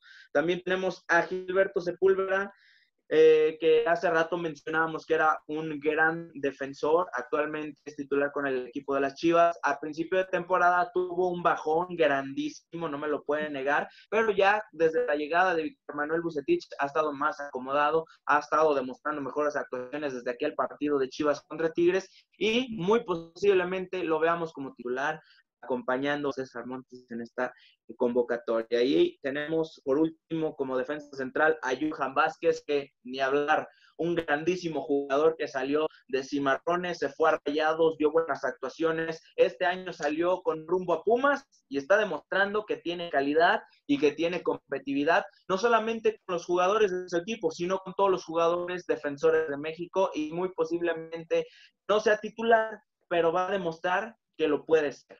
Vamos con usted, señor Rafa. Mira, ya aquí, a partir de aquí, los convocados me parecen correctos. No solamente te hablo de la defensa. ¿Por qué? Porque tú miras, al inicio del programa lo, estábamos, lo, había mencionado, ¿no? Que mira lo alto de la tabla, ¿quiénes están? Eh, Cruz Azul, Pumas, América, Chivas, eh, por el León. ¿Y cuál es, la, cuál es la selección mexicana ahorita? Cinco jugadores de Chivas, cuatro jugadores de, de los de México, los de Pumas, por ahí unos, más se meten. Entonces, la selección mexicana me parece bastante coherente, me parece buena. Eh, por ahí eh, la duda con los porteros, como ya mencioné anteriormente, Miguel Ayun y Carlos Salcedo son los que para mí no, eh, no deberían estar en la selección por irregularidades. La selección mexicana nos quejamos mucho de que es muy regular, que un partido te lo juega bien, otro partido te lo, te lo juega mal la Liga Mexicana es lo mismo. ¿Y por qué? Bueno, porque nuestros jugadores mexicanos son irregulares. Entonces, ¿cómo quiere, para solucionar eso, todavía lo llamas a la selección? A mejor darle el castigo de que no lo vas a llamar por sus irregularidades. Y sobre las nuevas incorporaciones, Luis Romo y Johan Vázquez. Me parecen coherentes, te, lo digo. Son jugadores que van a, que van a aportar algo nuevo, algo, algo, algo fresco, como dicen, ¿no? Los panas. Fresco el pana sí, sí, siempre es bueno traer porque hay jugadores que no rinden en los equipos, pero hay jugadores que en, tu, en, la selección, uff, y llega a repercutir en tu equipo. Entonces, eh, siempre es bueno tener buena, nueva sangre en, el equipo, no solo en, la selección, sino también en, lo, en los equipos nuevos. Eh, algo que me gusta de las incorporaciones es que, te, digo, es, es, esto, no, no vas a ir en tu tu primera vez y además vas a dar el máximo. ¿Por qué? Porque es tu primera vez y quieres llenarle el ojo al técnico. Ok. Vamos con usted, señor Jorge. Bueno, eh, creo que igual Gilberto Sepúlveda ha tenido un, un, inicio pues complicado, tambaleante. Ya hemos visto muchos factores que, que le han pasado, pero no, no, importa, al final de cuentas debe ser pues como una, un trabajo, es su, su, trabajo, la disciplina, y creo que ha recompuesto el camino bien Sepúlveda, lo vimos ahí contra Tigres, concentrado, conectado el tipo, es un tipo que, es alto, no es tan bajito, un 85 ahí lo, respaldan, por ahí también César Montes que ya ha vestido la, camiseta de la selección mexicana en diferentes procesos, también es un tipo alto, es un tipo que va más allá del, del 1,80, va fácil, creo que mide 1,90, 1,92 creo, César Montes, entonces eso puede aportar pues más seguridad, más confianza por, por las pelotas aéreas para la selección mexicana, para para el bloque bajo. Y Johan Vázquez, que pues las cosas pasan porque, porque es así, porque Pumas pedía gritos algún central, ¿no? Vimos lo que era pues este tipo Arribas, el español, eh, ¿quién más? Eh, pues Quintana también que estuvo por ahí, o sea, Pumas necesitaba a alguien que llegara y llegó este tipo que, que, sabe, ¿no? Que es un, es un tipo que a lo mejor no explota al 100% en técnica, pero pues tiene mucho oficio, tiene mucho trabajo y eso le gusta al Tata Martino. Sabemos que es un, es un director técnico argentino y, y tiene ese sazón de igual del, cancherismo que puede llegar a, a, proponer o a exponer ese tipo de, de jugadores. Ok. Vámonos ahora con los laterales. Aquí varía tanto de derecha por izquierda. Encontramos a Jesús Gallardo de Rayados de Monterrey, un jugador que ya ha participado en procesos mundialistas, ya participó en un mundial, ha participado en confederaciones, Copa Oro, con muy buen resultado. Es considerado actualmente el lateral con más llegadas a portería y con más gol, aparte de Cristian Calderón. Es actualmente titular con el equipo de Rayados de Monterrey, jugando en una posición muy diferente a comparación de la selección mexicana. En Rayados, recuerden que ahorita está jugando como extremo y en selección mexicana acostumbra jugar más como un lateral o un volante de, de carril. Eh, también vemos a Miguel Ayun, que es otro convocado de Rayados de Monterrey, jugador que ya está más para allá que para acá, un jugador que desde los últimos tres años ha mostrado muy pocas buenas actuaciones, ha sido un jugador que ha dado mucho a qué desear en sus, en sus últimos años, tanto en, el equipo del Sevilla, Villarreal y Rayados de Monterrey, un jugador que en la misma afición de Rayados quiere ver, muy dudosa convocatoria como, como mencionaba Rafa, pero bueno, por algo está ahí, esperemos que demuestre algo, de que sea titular, muy posiblemente sí, conociendo cómo está el negocio del fútbol mexicano, sí lo vamos a ver en la, en la parte titular. Y de ahí en más continuamos con el Chaca Rodríguez, Rodríguez, que es un jugador grandísimo del equipo de los Tigres, debido a algunas situaciones de COVID-19 no estuvo presente en algunos partidos, ya está de regreso, está bien afianzado, es un jugador que ya lo conocemos perfectamente, con muy buen físico, con muy buena velocidad, muy buena técnica y muy buen arranque defensivo y ofensivo. Eh, no hay que dudarlo, sabemos por qué está ahí, es un excelente jugador y que ha demostrado por qué es titular en su equipo y por qué debe de ser llamado a la selección mexicana. Este no ha participado en mundiales, pero sí ha estado en procesos mundialistas, ha participado en Copa Oro, ha ganado esa competición.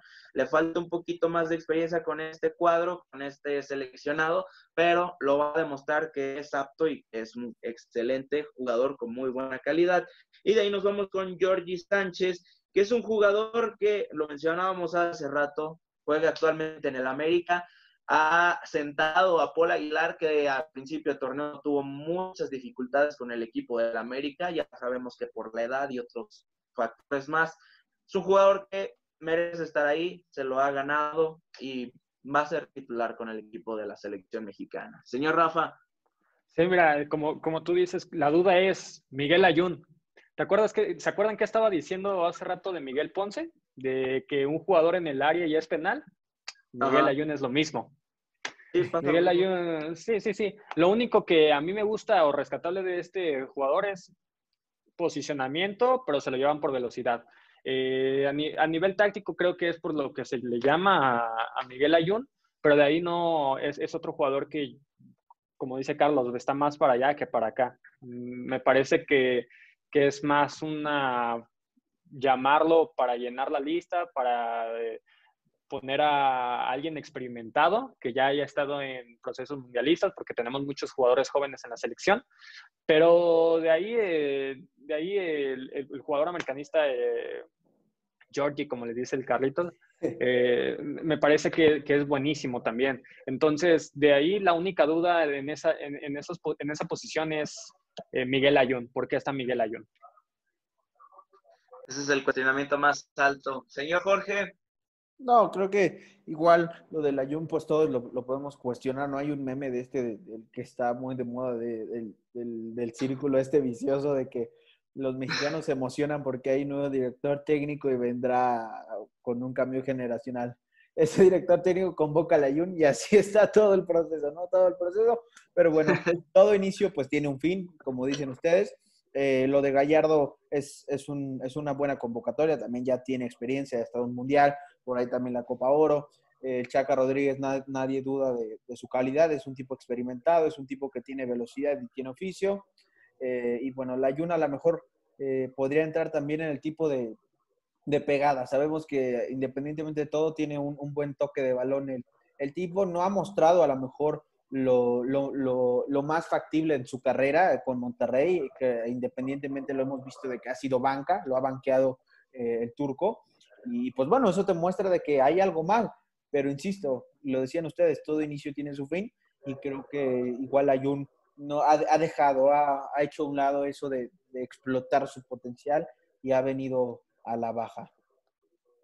Sí, realmente. Este, me hubiera, o sea, en lo personal me hubiera gustado más un Alan Mozo que Miguel Ayú, porque es más joven, tiene más calidad. Pero bueno, ahí está la decisión del Tata Martino. Continuando con el medio campo, se viene Roberto Alvarado, grandísimo jugador que juega mucho por las bandas, ya sea como volante o como extremo. Actualmente en Cruz lo está haciendo bastante bien, jugador con mucha llegada, con buen objetivo, con buena técnica y gran velocidad. De ahí le sigue Uriel Pedasloca Santuna, que viene de una este, buena actuación ante en dos partidos. Eh, presentó problemas de indisciplina hace unas semanas, ha demostrado por qué es un jugador que debe de estar en Chivas, ha demostrado por qué es un jugador que debe estar en selección mexicana. No dudo de su calidad, está mejorando, creo que en Chivas ha mejorado más que en el, en el, Galaxy. Y pues el Tata Martino le da un plus a este jugador, el cual lo hace jugar de maravilla. De ahí tenemos a otro que mencionábamos hace rato, este, es de parte de un barco que según el Jorge ya zarpó en 2017. Ya, sabes. No hay lugar, ¿eh? Ya no hay lugar. ya no hay lugar porque ya, ya no se parquea, ya no, ya no, ya no desemboca en ningún lado. Pero bueno, Fernando Beltrán Mm, ya han visto en varios videos míos este, mi opinión sobre este jugador. Es grandísimo. Hace rato dijimos que es un jugador que ha funcionado muy bien en Chivas. Sentó a Dieter Villalpando. Es un jugador que se ganó la titularidad desde la llegada de, eh, de, Luis Fernando Tena al equipo de las Chivas. Con Tena le ha batallado un poquito, pero su calidad es indiscutible y por algo está en la selección de Gerardo Martino. También vemos la incorporación de Luis Gerardo Chávez de Cholos de Tijuana, que es un jugador que esta temporada la, la rompió, la batió y la sacó del diamante. Es un jugador que me ha gustado, lo he estado siguiendo mucho y realmente merece estar en el once inicial de la selección mexicana. De ahí seguimos con Sebastián Córdoba, que también es un jugador que ya va en salida de México rumbo a Europa. Actualmente es, jugador del equipo de las Águilas del la América. Con el Piojo Herrera ha mostrado resultado, ha crecido, ha crecido mucho y madurado como futbolista. Y bueno, de ahí seguimos con Charlie Six Nine Rodríguez, que jugador que dejó a Navi Keita y dejó a Sadio Mané hechos polvo a Robertson, a todos esos jugadores los dejó polvo. Nuestro Charlie Rodríguez, titular indiscutible, y es un jugador que le quitó el puesto a nada más y nada menos que a eh, Miguel, este, a Miguel Herrera del equipo del Atlético de Madrid. Es un jugador que ya también va en salida a Europa y es grandísimo. Si deja hecho polvo a Keita y a Mané y a Henderson y Robertson, no manches. No, hermano, hermano, hermano este jugador es, tiene que ser titular hasta el 2022 y lo que le sigue, México 2026 y Argentina-Uruguay 2030. De ahí más, pues, vámonos con Orbelín Pineda, nuestro extrañado por parte de Chivas, un jugador que en Cruz Azul lo está demostrando todo. Este es un jugador que en Cruz Azul la está rompiendo la está, la está, me está mostrándole a, este, ¿cómo se llama? A Robert Dante Siboldi, porque está. Y luego también tenemos otro Rodríguez incorporado a la selección mexicana. Más o menos su llamado no me convence mucho, pero va a demostrar que tiene nivel y calidad. Señor Rafa, que ya se puso los Mira, eh, no, son los audífonos. No, Ah. pero mira, este, yo, yo en este medio campo veo mucho dinamismo, también veo retención de balón, recuperadores y que, que te destruyen y crean. Y que a fin de cuentas, eh, con este medio campo tú puedes jugar como le gusta al, tato, al Tata con la posesión. O bien, si no tienes el balón, también puedes salir al contragolpe. ¿Por qué? Porque tienes rapidez. Entonces, con estos jugadores ganas un buen eh, sistema defensivo y un buen, eh, un, un buen sistema de ofensivo, ganas repliegue, eh, también son jugadores verticales. Entonces, por ese lado, el medio campo me, me ha gustado. De la, la selección, como te lo dije anteriormente, la, la selección me ha, me ha gustado, a excepción de la, la portería, pero de ahí el- se me hace muy bueno. Y más la media, la media cancha. Ok, señor Jorge. No, bueno, eh, primero que nada, desde que empezamos a, dijiste de que Córdoba, Europa, que ya no le queda, ya empezamos a vender un humo, de ahí te me vendiste Bueno, humo. no, pero, pero. Jorge, Córdoba es un jugadorazo. Bueno, eh, no, no lo estoy vendiendo nivel, para Europa, pero es, buen, pero es muy bueno. La verdad, es el, El- único el- jugador del América que me cae bien. Calma, Y- calma. Y, y lo de irse a Europa sí es humo, pero, pero la neta no, bueno. no quiere decir que no tenga calidad.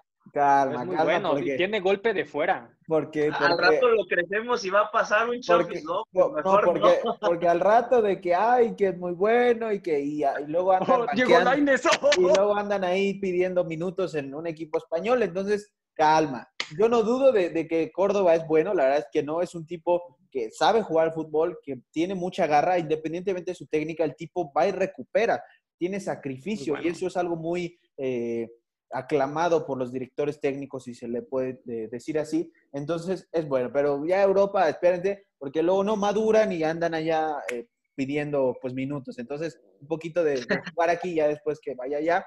Eh, también eh, Fernando Beltrán, pues bueno, él, él sí está por Europa, él puede hacer todo lo que quiera. No, no, no, pero, pero insisto, como dijo Rafa, es un medio campo vertical que te ayuda a tener la posición del balón y llegar en conjunto, porque Sebastián Córdoba también se le suma esa llegada al área, ¿no? Tiene, puede llegar ahí atrás del delantero y te puede aportar un tiro de media distancia, una finta y un pase filtrado. Fernando Beltrán, obviamente sabemos de lo que está hecho, que puede retener el balón, recuperar y crear desde el medio campo. Eh, y Charlie Rodríguez, que igual yo lo veo más sacrificio, no es su virtud tener esa llegada, pero sí va a sacrificarse y va a recuperar todos los balones. Lo vimos eh, en Monterrey, también por ahí la prueba más clara en el Mundial de Clubes, que el tipo iba, recuperaba y empezaba a construir para, para fútbol. Entonces, eso es un, un, campo, un medio campo privilegiado. La verdad es que es una buena etapa, es una buena generación que estamos viviendo, la verdad. Y hay que probarlo. Y es aquí la prueba de fuego de cómo irlos conectando, ¿sabes? Porque al final de cuentas, unos juegan en un diferente esquema y aquí en la selección, pues hay que conectarlos de una manera eh, pareja, de una manera similar. Entonces, creo que eh, hay que ir calma y, y, creo que pues la selección en medio campo puede darse el lujo de, de sentar a unos, de, de, poner titulares al otro y así. Puede rotar en ese aspecto. Rotar, me recordó a ya saben quién. No, no, no, a ese no. Pero, pero una cosa son las rotaciones de Osorio y una cosa son las rotaciones de, de Tata, que Tata sí tiene jugadores y Osorio no tenía. Vámonos ahora para finalizar con los delanteros. Tenemos a Santiago el Chaquito Jiménez, que en Cruz Azul ha estado como un revulsivo, ha mostrado calidad, ha mostrado técnica, ha mostrado amor a la patria mexicana. Es un jugador que tiene mucha madurez debido a que su padre le ha dado los mejores consejos, su papá le ha dado las mejores instrucciones para llegar a ser un gran anotador, un gran killer en el área. Demuestra un juego muy similar al que utilizó su padre cuando era jugador del Cruz Azul. Y de aquí más tenemos a Mauro Laines, hermano del que pide minutos en, el, en un equipo de España, que a comparación de Diego Laines, Mauro Laines demuestra más calidad, demuestra más madurez, más profesionalismo, tiene los pies en la tierra y es un jugador que sí merece estar en la selección mexicana.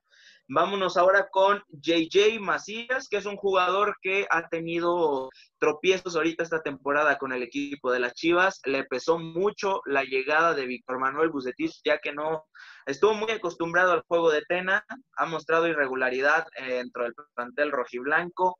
Yo le he llamado patas torpes porque se está cayendo mucho, está perdiendo muchos balones, no retiene los balones, se le van, ha estado fallando penales, pero sé que es un jugador con una madurez fuerte y por eso lo coloca Tata Martino en la selección, porque tiene esa madurez y la sabiduría de cómo confrontar un partido de selección de una talla que aunque no te vas a enfrentar a Alemania, España, Inglaterra, Bélgica y sus grandes, este, sabe cómo comportar, cómo eh, participar en un partido contra Narnia o contra San Martín o contra República de Martinica y, y Rupia y todos esos países que, que no, que no compiten, ¿no? De JJ nos vamos a Henry Martin, killer, gran delantero, sabe sudar la playera del tricolor, sabe cómo, cómo meter goles, tiene gol, tiene madurez y tiene los pies en el suelo, tiene los pies aquí pegados a la tierra, al igual que el otro jugador que vamos a mencionar, que es Alexis Vega, que desde su llegada a Chivas mostró muchas irregularidades, es un jugador que se fue acomodando, que con pena le apoyó mucho para dejarlo madurito, ahorita ya es un jugador maduro, necesita un poquito más de experiencia, no lo veo como titular, pero sí como un revulsivo en la selección. Se está apenas acomodando con Chivas y está reflejando apenas después de un año en el Club Deportivo Guadalajara buenas actuaciones y en selección mexicana va a demostrar lo que ha estado aprendiendo tanto con Tata Martino, lo que le aprendió a los Fernando Tena y lo que le está aprendiendo a Víctor Manuel Lucetich. Y son todos los delanteros, señor Rafa. Mira, eh, yo te voy a diferir poquito en el, tema de José Juan Macías, porque Macías no, no, es solo un jugador que te va a anotar goles y que por eso se le está criticando mucho. ¿Por qué meten goles los extremos de Chivas? Por los espacios que te hace Macías. Es un jugador que lo puedes utilizar a la perfección tácticamente y no solamente que él te esté agarrando balones.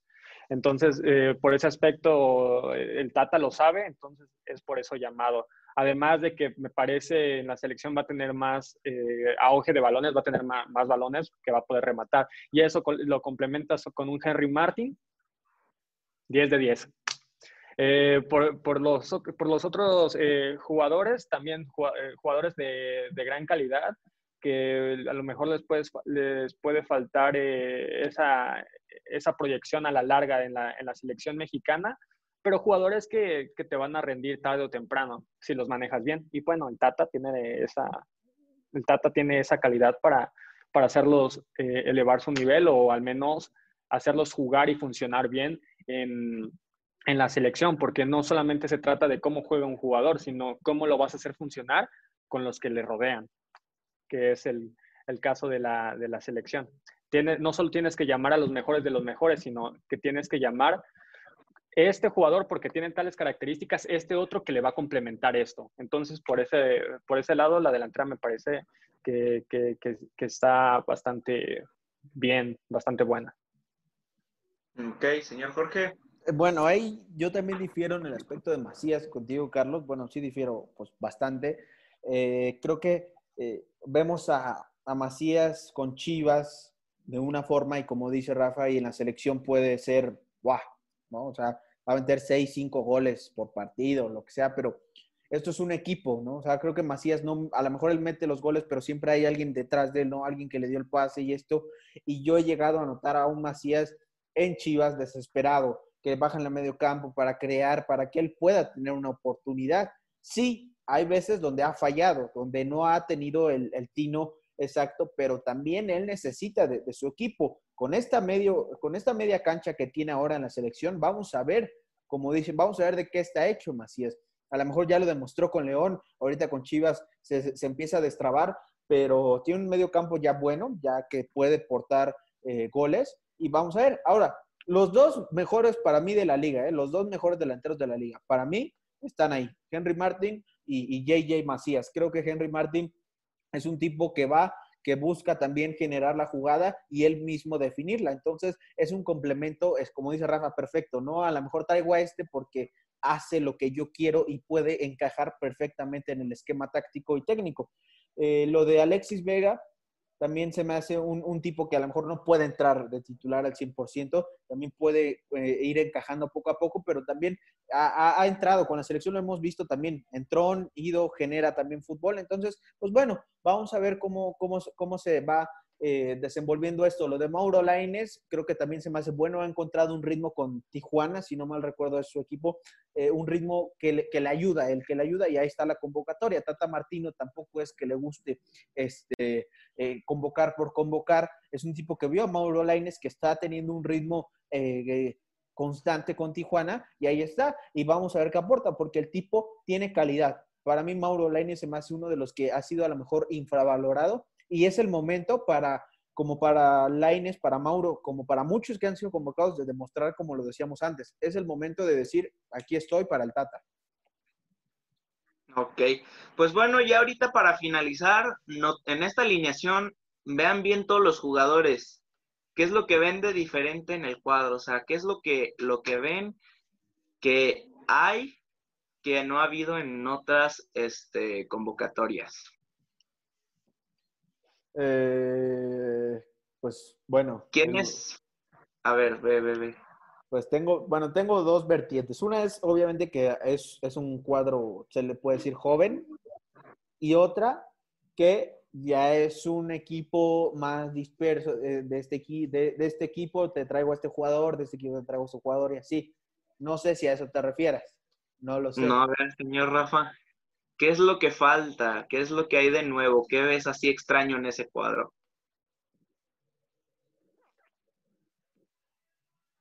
No, no, eh, yo también pensé que te referías a lo que está diciendo eh, Jorge, pero... Que no está Chicharito, pues no está Chicharito. O no está ah, Raúl Jiménez, pues no está Raúl Jiménez. ¿Qué? Entonces... hay europeos. Ah, bueno. bueno, bueno. hay europeos. Desde los noventas que no se ve una selección 100% conformada por jugadores de la Liga MX y jugadores de calidad. En, la Copa América sí, ¿no? ¿Qué pasó? En la Copa América, ¿no? Hubo un momento donde solamente el Piojo llevó a puros de selección, ¿no? Ah, pero pues es que, no, pero sí tenía algunos, algunos europeos. Este, pero. El Chucky, me parece. Pero, no de la calidad de los que están ahorita. O sea, desde los noventas que no veíamos una selección mexicana con buena calidad, con un buen técnico y conformando pues una convocatoria. Y faltan jugadores extraordinarios como aquí, este, el mejor delantero de México actualmente. Falta también ahí Chucky Lozano, Héctor Miguel Herrera, que dije que ya lo, lo, mm. lo bajó de la selección completamente, Charlie Nine Rodríguez. Y pues. el Magic. Eh, ¿Será para bien el cambio dejar afuera a los europeos? Es que igual Tata Martino se puede llegar a guiar por los momentos, Carlos, porque eh, Raúl Jiménez viene de un parón, apenas eh, comenzó su liga, la Premier, ya metió gol, qué bueno, este, y viene a lo mejor de un parón. A lo mejor eso lo considera Tata yo no dudo, es, para mí es el mejor en la actualidad de México. De la liga, pues obviamente pues no lo es porque no juega en la Liga MX, pero puede tomar en cuenta el momento. Igual el Chucky Lozano no juega, a veces juega, a veces no con, con, este, con Gatuso. Y entonces creo que eso le puede eh, dinamitar los momentos que atraviesa. Vamos a ver, ¿eh? porque va a ser interesante Nativo Liga MX. Vamos a ver. no, y además tiene que ver con la sintonía, tiene que ver con la sintonía del jugador. Eh, la Liga MX está a un nivel y el jugar en Europa está a otro nivel. Entonces, por eso de repente puedes ver los antibajos, tanto en entrenamientos como en partidos, de unos jugadores con otros. En cambio, ¿qué vas a ver con un, eh, con un equipo armado totalmente de la Liga MX o de donde tú quieras? Pues vas a verlo todo parejo. Vas a ver cómo funciona uno, cómo funciona el otro. Eh, ¿Qué pasa con las otras elecciones que, que sí manda de dispersas, ligas dispersas?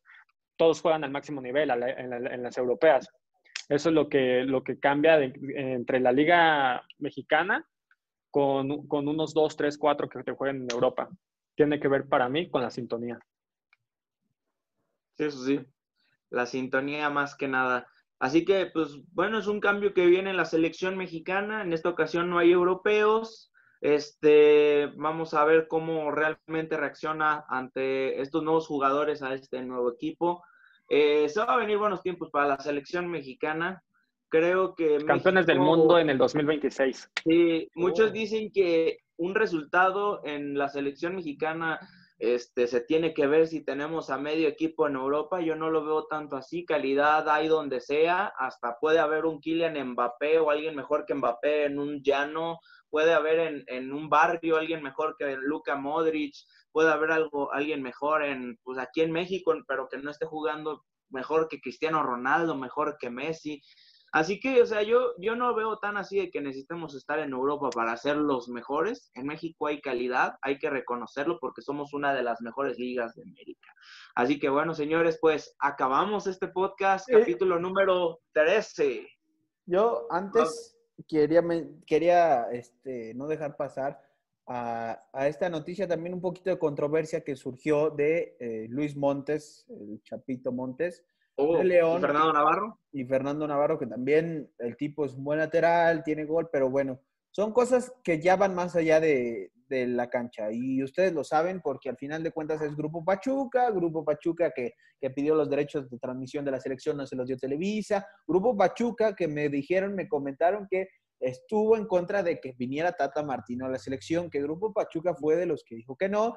¿Cuál es el castigo? No aparece Chapito Montes y él lo dice en el video que saca el propio club que es un, es- eso es un mensaje claro de que el club está con él, obviamente, ¿no? Entonces, creo que ya sabemos que hay intereses de por medio en las convocatorias, al final de cuentas sí entran los que están en su mejor momento, pero hay algo inexplicable. Lo de Hugo González, yo no lo entiendo, lo de la Ayun, yo no lo entiendo. Entonces, ¿por qué Chapito Montes? No, Eh, al final Lo de Salcedo.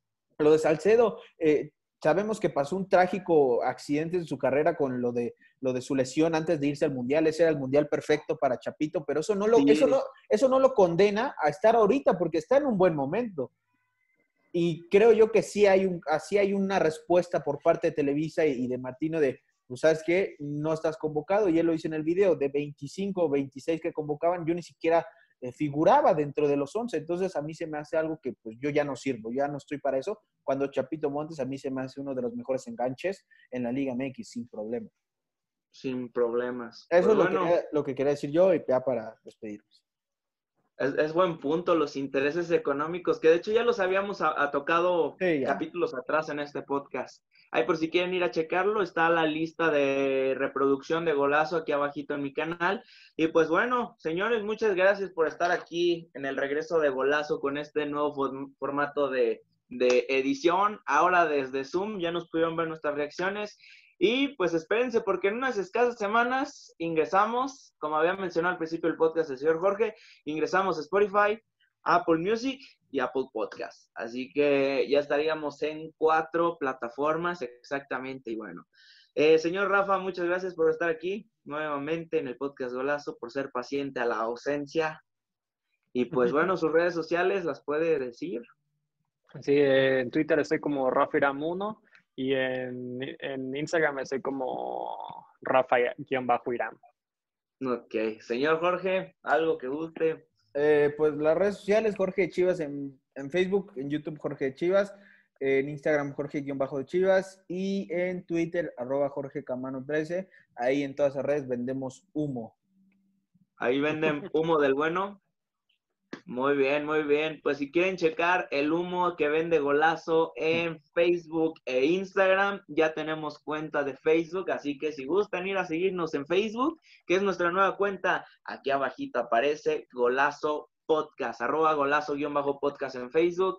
En Instagram también nos pueden buscar así, golazo-podcast. Aquí abajito aparecen los links directos. Y pues bueno, mis redes sociales, ya se la saben, Franklin X Chavos en Instagram, Pueden buscarme también en Franklin X Chavos en Facebook. Esas son mis dos cuentas. Y en Twitter también me pueden encontrar de la misma forma. Para que les lleguen mis videos y el podcast cuando recientemente lo saquemos del horno aquí desde este canal. Suscríbanse y píquenle a la campanita de notificaciones para que estén al pendiente de cada capítulo del podcast Golazo, algún otro video que suba en este canal, etcétera, etcétera. Pues bueno, muchas gracias por escuchar el podcast Golazo hasta el momento. ¿Cuánto llevamos de grabación, señor Jorge? 1.53, una hora 53. Casi dos horas, pero bueno. Pues muchas gracias por escuchar. Valieron la pena las dos horas de programa, pero ya nos estaríamos viendo en otro capítulo más. Así que bueno, me despido. Nos vemos en otro nuevo capítulo del podcast Golazo. Hasta la próxima.